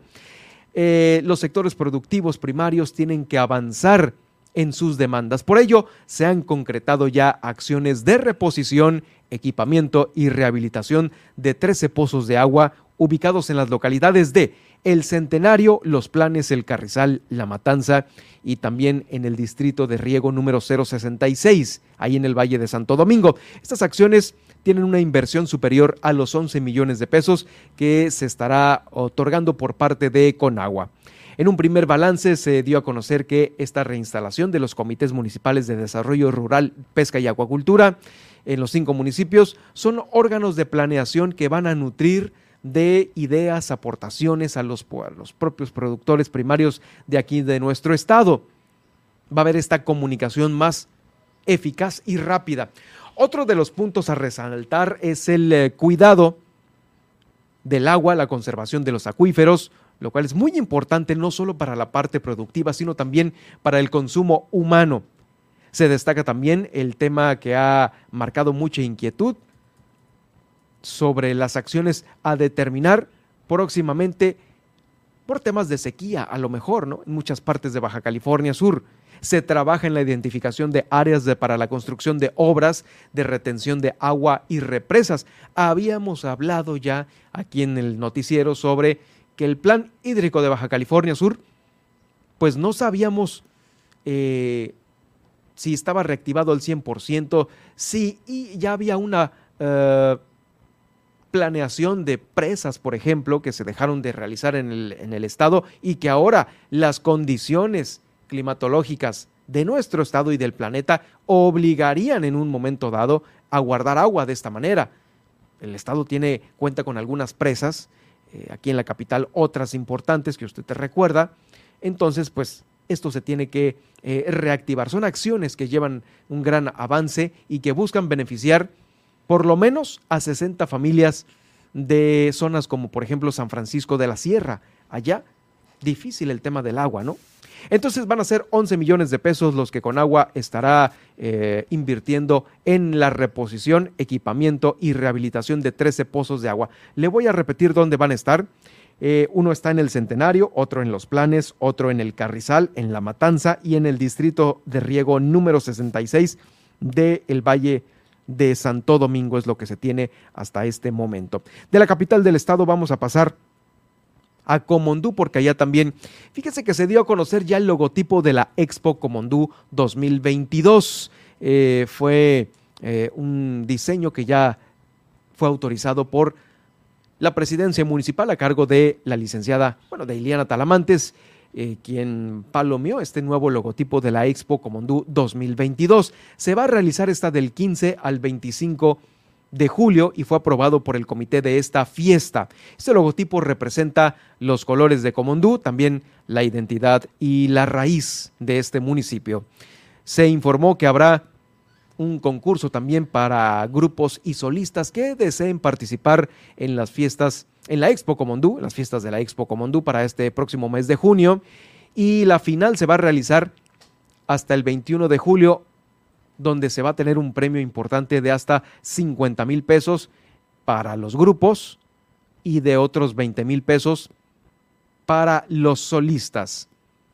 A partir de la próxima semana se estará presentando la convocatoria del concurso de grupos y solistas para que esta usted la pueda checar, al igual que también la convocatoria para la elección de la reina de la Expo Expo Comondú en las páginas oficiales del ayuntamiento. Es un municipio que eh, poco a poco se está reactivando. Me parece que ha recibido eh, puntual apoyo por parte del el gobierno de Baja California Sur través del gobernador Víctor Castro eh, Cosío. Por cierto, el, de los más recientes beneficios que ha recibido Comondú está la entrega de estos tres permisos de fomento para las cooperativas pesqueras de allá tres permisos de fomento para diferentes especies eh, de pesca. Esto es muy importante porque eh, también se van a extraer y beneficiar muchas eh, familias con esta extracción de ahí de mm, Comondú. Es la información que se tiene en este, en este preciso momento de aquel municipio. Y bueno, con esto tengo también información importante de Comondú porque han encontrado hasta 21 osamentas eh, en 19 fosas. Pero esta información se la voy a dar a conocer después de la pausa porque tengo un bloque de información que tiene que ver con la Procuraduría General de Justicia del Estado, cerrando con este recorrido que hacemos por los municipios. Eh, solamente le voy a dejar pendiente esta información de Comondú para eh, darle a, a conocer pues todavía una batería de información referente a lo que genera la Procuraduría General de Justicia del Estado. Pero además de esta información, tenemos mucha otra que Nadia Ojeda nos va a dar a conocer a continuación.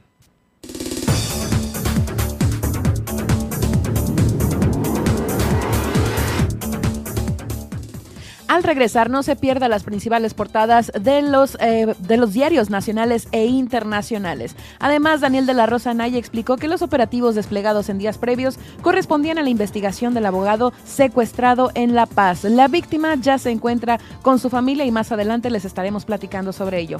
Y en el municipio de Comondú se han encontrado hasta el momento 21 osamentas dentro de 19 fosas, las cuales están en proceso de identificación. Esta y mucha más información en, en el cierre ya de este noticiero y también no se pierda el resumen. Regresamos.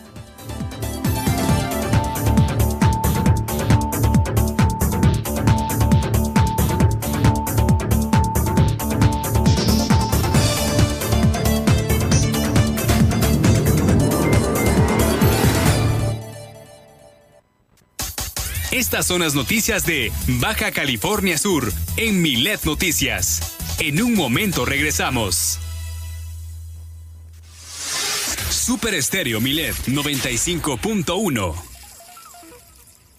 La regularización de autos ya está en marcha. Agenda tu cita al 612-123-9400, 123-9400. O acude al patio fiscal ubicado en Chametla, sobre la Transpeninsular. Este programa es temporal. La oportunidad es ahora. Gobierno del Estado, Baja California Sur, nos une.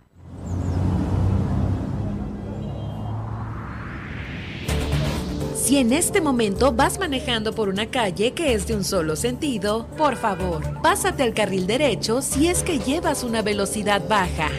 Pues el carril izquierdo es para una circulación más rápida. Eduquémonos como ciudadanos. Porque en Super Estéreo Milet queremos una mejor ciudad. Cambiemos, cuidemos y mejoremos la paz. Esta es una campaña propia de Grupo Milet en beneficio de Baja California Sur.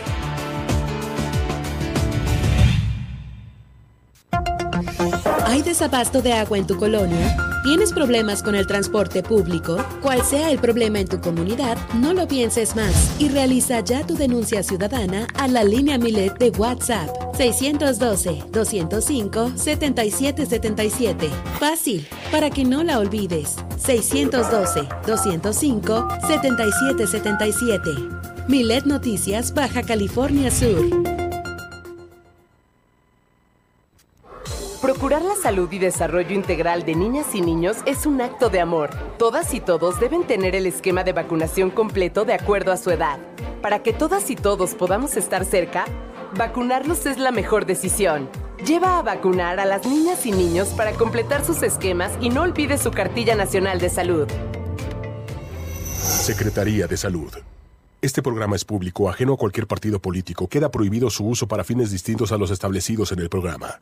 La regularización de autos ya está en marcha. Agenda tu cita al 612-123-9400, 123-9400. O acude al patio fiscal ubicado en Chametla, sobre la Transpeninsular. Este programa es temporal. La oportunidad es ahora. Gobierno del Estado, Baja California Sur, nos une. Escríbenos a través de WhatsApp al 612-205-7777 y guárdanos en tu lista de contactos.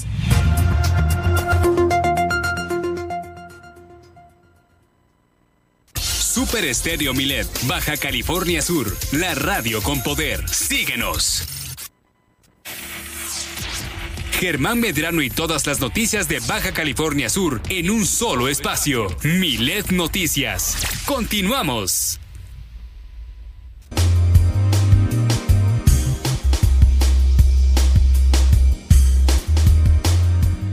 Como le comentaba antes de ir al corte, hay información muy importante que los diarios más importantes del país están manejando desde primera hora y los tenemos aquí en Milet Noticias Baja California Sur.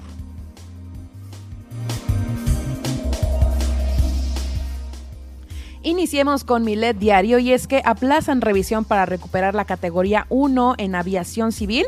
La Administración Federal de Aviación propuso la revisión, técnica de la Agencia Federal de Aviación Civil programada del 23 al 27 de mayo, quedando una fecha indefinida para su realización. Dicha visita se pospuso una semana sin especificar exactamente qué día va a ser o en qué semana. Y bueno, pues con esto los expertos de la FF de la FAA pretenden hacer una valoración del estado actual que guarda la AFAC en diversos temas y es que los resultados permitirían pasar a la última fase consistente en una nueva auditoría y con ese procedimiento estar en posibilidad de recuperar la categoría 1 en seguridad operacional. Este 25 de mayo se cumple un año de que esta organización degradó a México a, categoría 2 debido a que no cumple con los estándares de seguridad de la Organización Aviación Civil Internacional.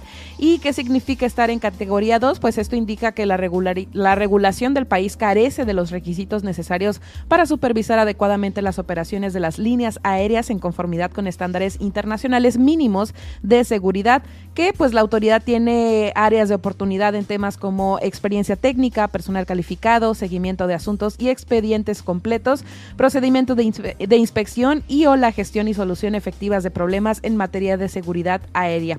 Al igual que México, los países que se encuentran en categoría 2 son Bangladesh, Curazao, Ghana, Malasia, Pakistán, Rusia, Tailandia, Venezuela y la Organización de Estados del Caribe Oriental. Encuentra, encuentra, esta y más información en nuestro diario, que el cual podrás encontrar en el sitio de milet.com, donde además podrás escuchar nuestras más de 17 frecuencias transmitiendo en vivo. Eh, Grupo Milet cuenta con presencia en Estados Unidos también, en ciudades como Las Vegas, San Antonio, Texas y Oklahoma City.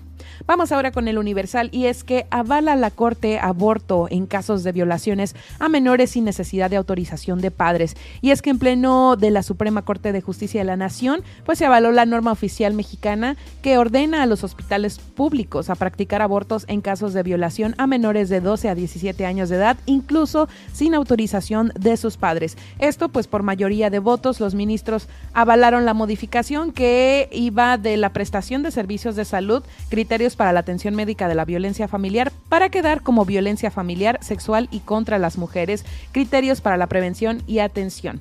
En dicha modificación se facilitó el acceso de estas mujeres a la interrupción voluntaria del embarazo cuando hayan sido víctimas de violación sin necesidad de autorización judicial o como ya lo mencioné, en el caso de los menores de edad, las menores de edad, sin previo aval de sus padres.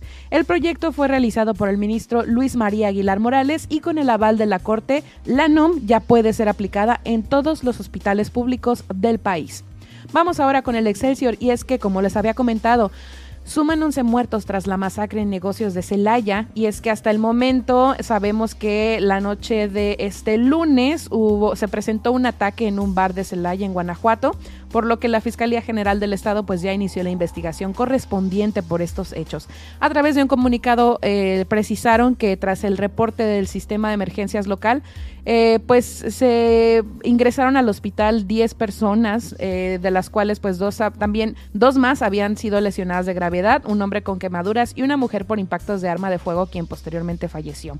de total de las personas que murieron, ocho eran mujeres y eran tres hombres de diferentes edades quienes presentaban lesiones producidas por impactos de armas de fuego y en tanto pues en el lugar fueron asegurados elementos balísticos de diferentes calibres, cartulinas con mensajes alusivos a un grupo delictivo y diversas dosis de droga. Por su parte se están desplegando acciones y se coordina a personal de la Agencia de Investigación Criminal pues para contar con información que permita la identificación de los fallecidos y el esclarecimiento de los hechos. Vamos ahora con el Sol de México y es que la pensión del bienestar aumentará más de 3 mil pesos. ¿Cuánto dinero darán y por qué te lo podrían quitar? Pues bueno, con la intención de brindar apoyo financiero a los adultos mayores del país, el gobierno de México, así como la Secretaría del Bienestar, tiene la intención de incrementar el apoyo económico que recibe este sector de la población.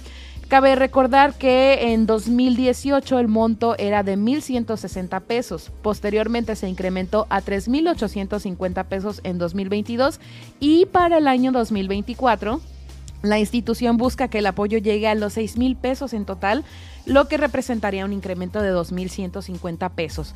El mandatario federal eh, pues señaló que el incremento se debe a un aumento gradual que ocurrirá año tras año. Y, se debe a las elecciones también. Recordemos que son seis estados que van a elegir eh, cambio de cambio de gobernador. Sí, y bueno, pues eh, a pesar de prevenir este incremento para el depósito de las pensiones, hicieron hincapié en que esta podría perderse bajo ciertas situaciones, ¿no? Entre ellas, pues no notificar el fallecimiento de la persona derechohabiente, que está clarísimo. Eh, también se podría retirar en caso de que el beneficiario haya compartido información falsa o documentos apócrifos para cumplir con lo establecido en los requisitos solicitados. También, pues si la persona o el beneficiario cambia de domicilio al extranjero, pues también se lo podría retirar este apoyo y en caso de querer formar parte de la pensión a personas de la tercera edad, estas deberán ser mayores a los 65 años. En otros temas, em, el diario Milenio publica, corrupción cuesta 9.500 millones de pesos, esto pues con datos del INEGI, y es que los actos de corrupción cometidos por servicios públicos hasta este momento de recibir pagos, trámites o solicitudes de servicios públicos ascendió a 9.489 millones de pesos en este año, de acuerdo con la encuesta nacional de calidad e impacto gubernamental realizada por el Instituto Nacional de Estadística y Geografía. El INEGI pues también revela que los mayores gastos por sobornos se observaron al momento en que los ciudadanos tienen contacto con las autoridades de seguridad pública, ya que los ciudadanos tuvieron que pagar 3.186.4 millones de pesos para evitar ser sancionados por los cuerpos de policía que operan en el país. Y para dimensionar la problemática, pues el director general de Estadísticas de Gobierno, Seguridad Pública y Justicia, Oscar Jaimes, explicó que en 65 de cada 100 trámites donde participa alguna autoridad de seguridad pública, se realiza un acto de corrupción, mientras que los demás trámites no rebasan el 30% de probabilidad de sobornos. Ahora vamos con la información internacional y es que investigan el posible primer caso de viruela del mono en California y esto pues a pesar de que el virus del COVID siga presente, ¿no? Y nos siga teniendo alerta, pues bueno, un nuevo riesgo de salubridad pues ha estado apareciendo, ¿no? En diversos países con la reciente viruela del mono, la cual les digo parece ya estar llegando a Estados Unidos, específicamente en Los Ángeles, California, y justamente pues ya están investigando este caso. Aún no se ha dicho si sí es o no es, pero dicen que las posibilidades son altas. Eh, la viruela del mono pues se contagia a quienes han estado en contacto con animales, personas o materiales contaminados de este virus y se puede transmitir a través de vías respiratorias, membranas mucosas o lesiones en la piel. Y bueno, pues algunos de los síntomas de esta enfermedad son dolor de cabeza, dolor muscular, de espalda, fiebre, escalofríos, agotamiento y ganglios linfáticos inflamados, la cual pues podría tener una duración de dos semanas a cuatro semanas. Y pues ahí eh, esta es la información más reciente sobre este nuevo virus. Y por último, el jefe de la Organización Mundial de la Salud es reelecto para un segundo mandato al frente de este organismo. El doctor etíope Tedros. Eh, pues de 57 años, eh, cuya primera gestión pues estuvo marcada por la pandemia del COVID-19. Sí, esta ratificación habla de, pues, de ratificar su trabajo y cómo libró todo lo que una pandemia mundial este, pudo traer consigo entre problemas entre los países, distribución de vacunas, producción de estas mismas, en fin, yo creo que pues habla muy bien de la gestión de este señor el haber sido ratificado. Sí, pues él es el primer africano en dirigir esta organización, eh, pues el etíope fue reelegido justamente ayer, eh, hoy, este martes, para un segundo mandato y él es especialista en la malaria, también licenciado en inmunología y doctor en salud comunitaria. Y bueno, pues yo recuerdo que justamente en el mandato de Trump fue criticado, pero duramente, o sea, casi quería que lo destituyeran y mucha gente sí pensaba que tenía peso la palabra de este señor porque pues era cuando más estaba... Cuando más se ocupaba de, una opinión de peso, así justo de la Organización Mundial de la Salud y pues bueno, ahora ratificado. Ratificado, así es. Bueno, pues gracias Nadia por el, el por supuesto, por la información que circuló y que circula todavía en el país a través de los diarios más importantes. Y ahora nos vamos, nos vamos a escuchar las denuncias que llegan a nuestra línea Milet 612-205-7777. Gracias por su confianza. Eh, la línea en donde pues lo escuchamos las 24 horas del día. ¿Qué tenemos el día de hoy, Nadia? Por acá nos escriben, quiero escribirles para reportar una lámpara de luz eh, de la vía pública en la colonia Márquez de León, calle 1, esquina Isla San Marcos. Se los agradecería mucho. Buenas noches. Bueno, eh, me imagino que es porque no tiene luz o no provee de luz, pero repito la dirección. Colonia Márquez de León, calle 1, esquina, Isla San Marcos, se encuentra pues esta lámpara de luz, eh, pues Mm, sin funcionar. Así es. También por acá nos escriben un atento llamado, transporte municipal, seguido chocan. Eh, percances y conducen estos cómo conducen estos choferes eh, urbanos. Dice por aquí ascenso, descenso, doble carril, autobús parada 8 de octubre y sí, nos manda una foto donde están pues justamente estos eh, transportes públicos en, en, fila de doble carril. Por acá también nos escriben, nos mandan una captura de imagen sobre la Sierra Madre Oriental, ¿no? De que se viene una fuerte sequía en donde nos dicen, este mensaje se publicó hace un año y se está cumpliendo, ya hay varios estados con sequía. Sería bueno mencionar esto que está ocurriendo a la población del estado. No está de más tomar medidas, pues Baja California Sur es el estado del país donde menos llueve. Gracias. Y pues estas son las denuncias de hoy, las cuales nos puede hacer llegar a la línea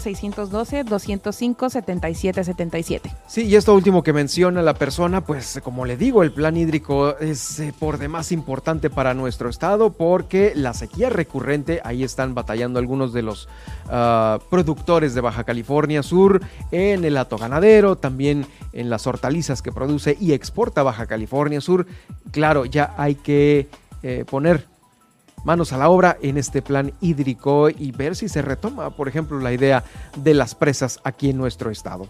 Vamos a continuar con más información porque, bueno, en relación a los temas de procuración de justicia, el procurador Daniel de la Rosa Anaya explicó que los operativos que sí se desplegaron hace días fueron para eh, completar esta investigación sobre la desaparición secuestrado eh, de este abogado quien apareció ya las primeras horas del día de ayer.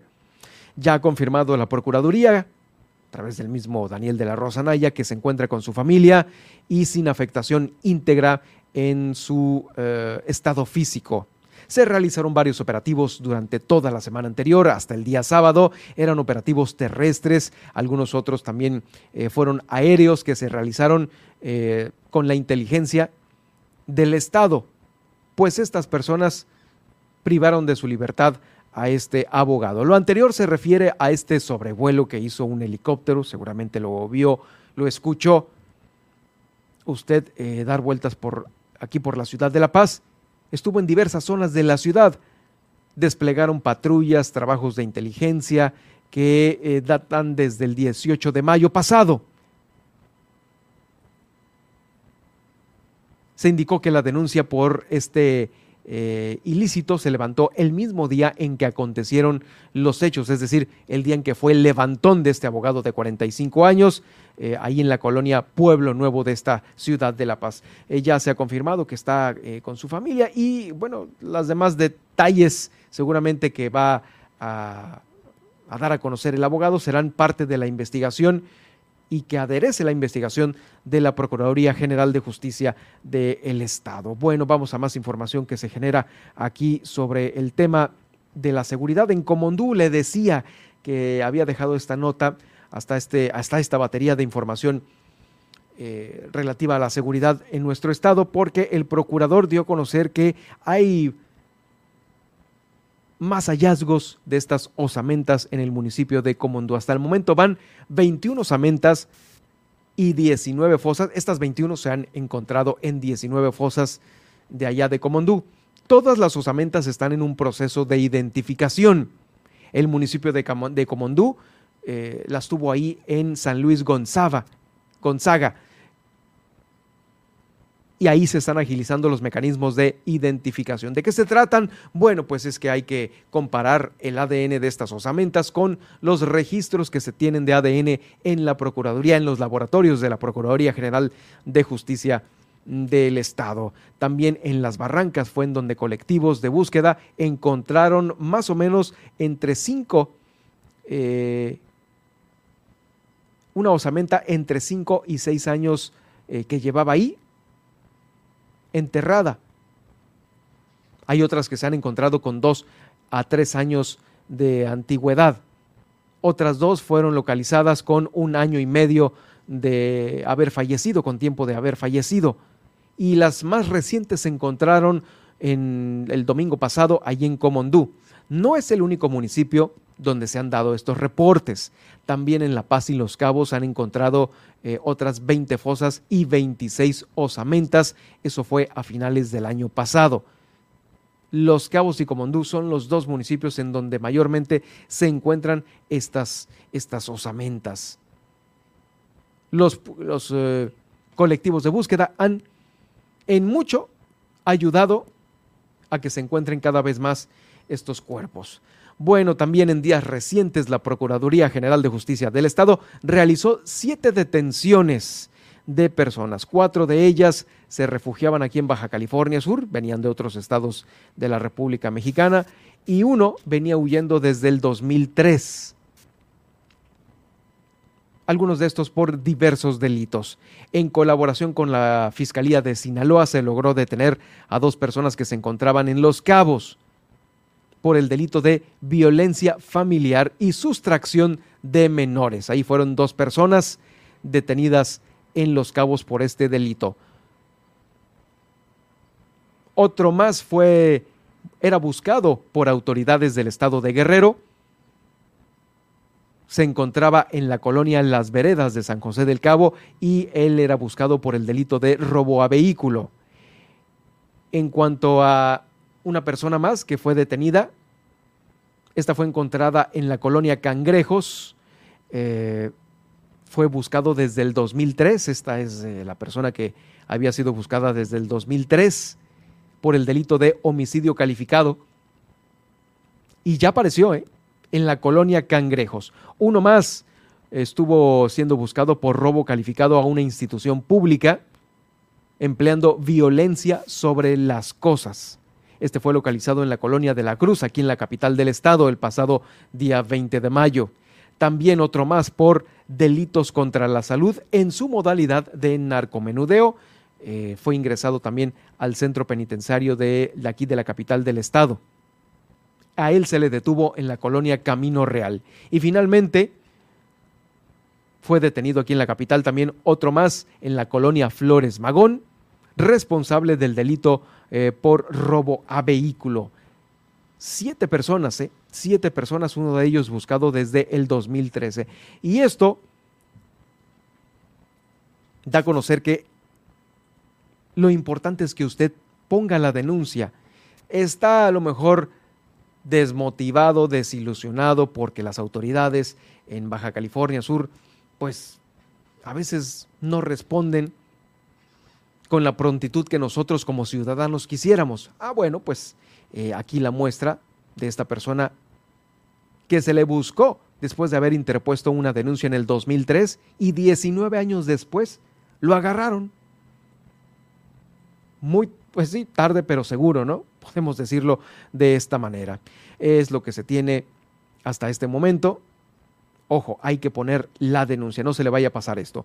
Allí en el eh, patio del gobierno del estado puede usted ubicar estas camionetas blindadas que fueron heredadas de la administración de Carlos Mendoza Davis y que no las quiso la administración de Víctor Castro Cosío. Son 16 unidades que están ahí en eh, la Plaza de la Reforma del Palacio de Gobierno. En un inicio eran 13 camionetas que se iban a subastar. Una de ellas fue dada a la Secretaría de Marina, otra a la Secretaría de Salud para quedar en 11, pero el gobernador reconoció recientemente que se encontraron más camionetas para dar un total de 16 suburbans y una gran Cherokee blindadas. Aún no se han dado detalles sobre la subasta, pero dejó en claro que esperan más o menos recaudar unos 10 millones de pesos, los cuales van a ser destinados para comprar ambulancias que se van a repartir a los municipios del norte del estado. Se puede observar ahí, si usted pasa por la calle Isabela Católica, que 12 automóviles de estos blindados son blancos, tres grises y la Gran Cherokee también es blanca que se encuentra ahí en el patio del gobierno del estado. Es lo, lo que se tiene hasta este momento. Otras dos ya han sido donadas a la Secretaría de Salud y también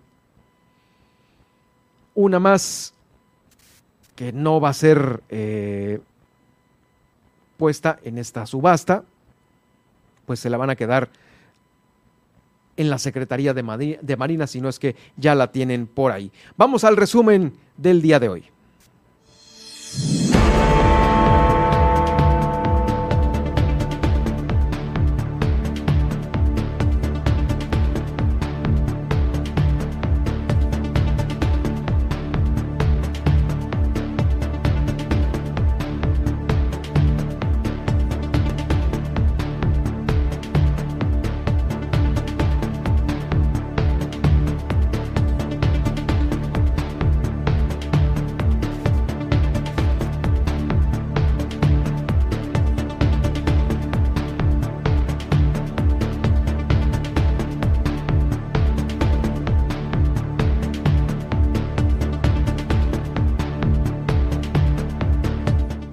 Tengo el resumen de noticias del día de hoy. Instalaron el Consejo Estatal de Protección Civil eh, con varios sistemas pronosticados y uno de ellos pudiera afectar la península en este próximo mes de agosto. Alumnos se manifestaron ahí en el gobierno del estado, alumnos de la Universidad Tecnológica de La Paz, eh, de manera pacífica porque exigen la destitución de la directora del plantel, acusan, la acusan de malos tratos hacia el personal y hacia la comunidad estudiantil. A esto el gobernador del estado dijo que sí, la va a remover y próximamente va a haber nueva directora ahí en la Universidad Tecnológica de La Paz. Baja California Sur tiene un déficit en médicos. Esto lo confirmó el gobernador eh, al dar a conocer que sí, efectivamente, muchos de los que están aquí en nuestro estado, médicos o en el país, no se quieren ir a los lugares recónditos como por ejemplo los que tiene Baja California Sur. Eh, por ello, pues bueno, bienvenidos eh, los médicos que vengan de donde vengan. También hubo cambio en la administración del Aeropuerto Internacional de La Paz. La capital del estado, aquí La Paz, va a estar conectada sin escalas al Aeropuerto Internacional Felipe Ángeles. Según lo anuncia la aerolínea Volaris, de acuerdo con su página, eh, se va a poder escoger entre el aeropuerto de la Ciudad de México y el Felipe Ángeles.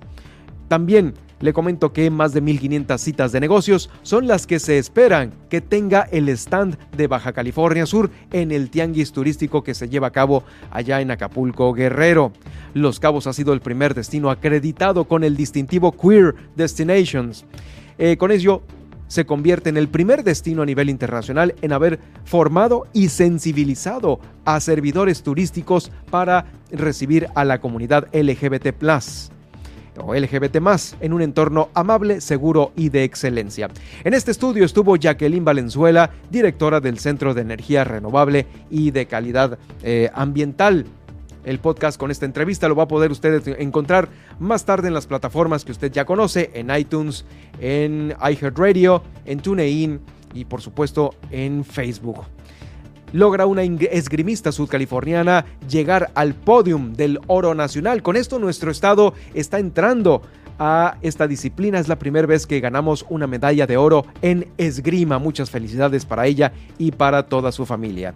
Ya están distribuyendo más de un millón de libros de texto gratuitos aquí en Baja California Sur para estar listos al iniciar el próximo ciclo escolar.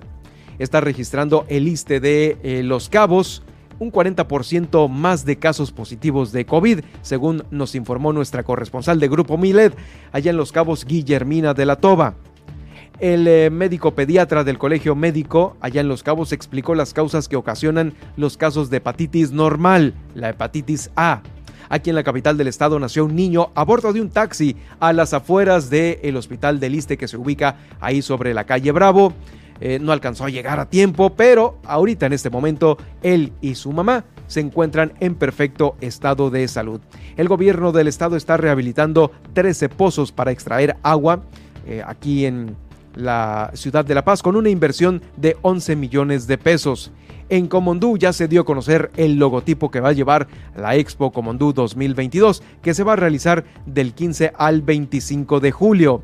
El procurador del Estado explicó los operativos desplegados en días previos para encontrar al abogado secuestrado, quien ya se encuentra afortunadamente con su familia y sin afectación en su integridad física. Hoy lo confirmó la Procuraduría General de Justicia del Estado. En Comondú se han encontrado hasta el momento 21 osamentas dentro de 19 fosas. Comondú y Los Cabos son los dos municipios en donde más osamentas se han encontrado. La Procuraduría también realizó siete detenciones cuatro estaban refugiados en Baja California Sur y los buscaban de otros estados de la República y uno venía huyendo desde el 2013.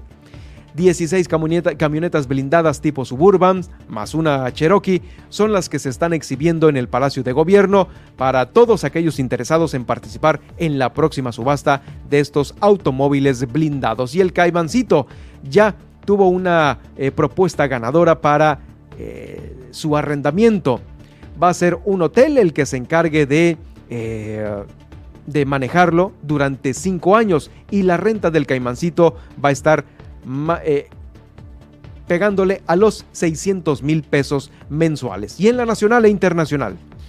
Vámonos con el resumen y es que aplazan revisión para recuperar la categoría 1 en aviación civil. La Secretaría de Infraestructura de Comunicaciones y Transportes informó que la visita técnica se pospone una semana sin dar una fecha para la próxima revisión.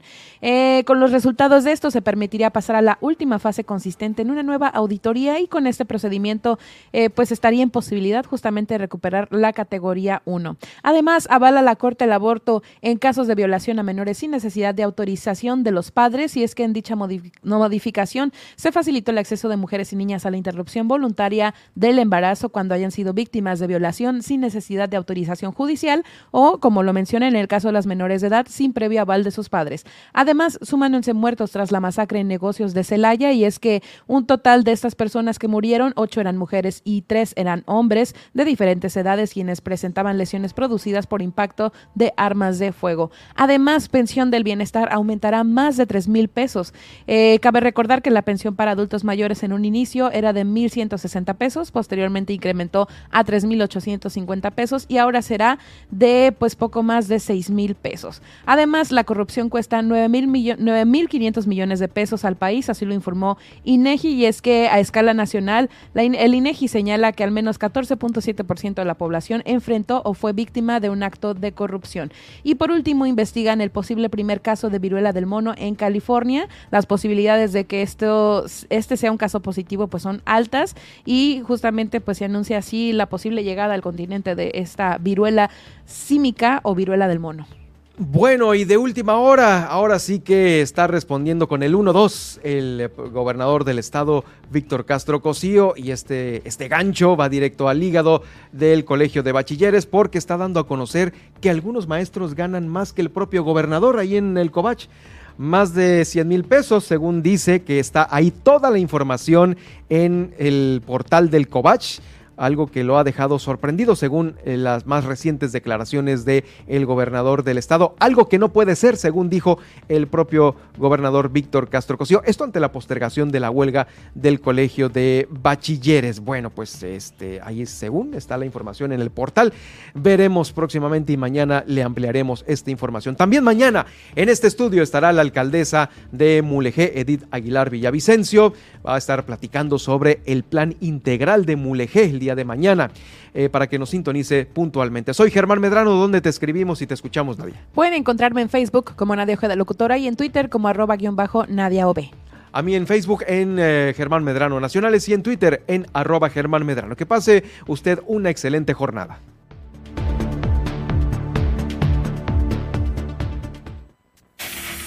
Le hemos informado en Milet Noticias Baja California Sur. Germán Medrano lo espera de lunes a viernes a partir de las 2 de la tarde en el 95.1 FM en La Paz y 91.5 FM en Los Cabos.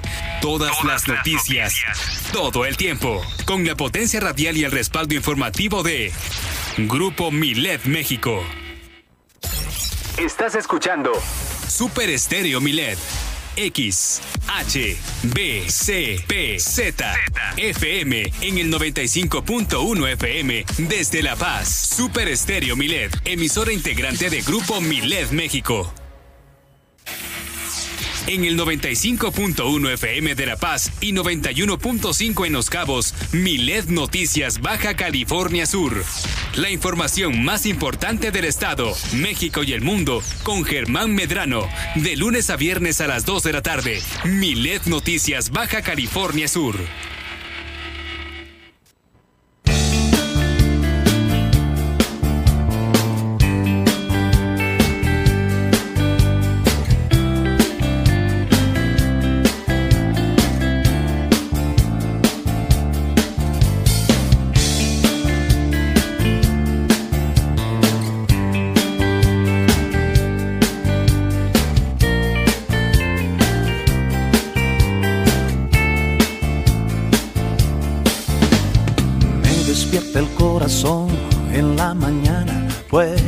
Salir el sol en su mirada, todo puede suceder cuando se ama. El amor sabe mejor sobre la cama, pero se te apaga el sol cuando se marcha y cuelgas los ojos de la ventana. Oh. Y vives de a poco y se detiene el tiempo se te acaba el cuento de hadas y se te mueve el piso, el cielo y no sabes ni cómo te llamas. Oh no, y sientes que la Virgen te habla, sientes que el silencio te embriaga y quieres gritar y gritar y gritar y no encuentras palabras cuelgas los ojos la ventana. Y vives de a poco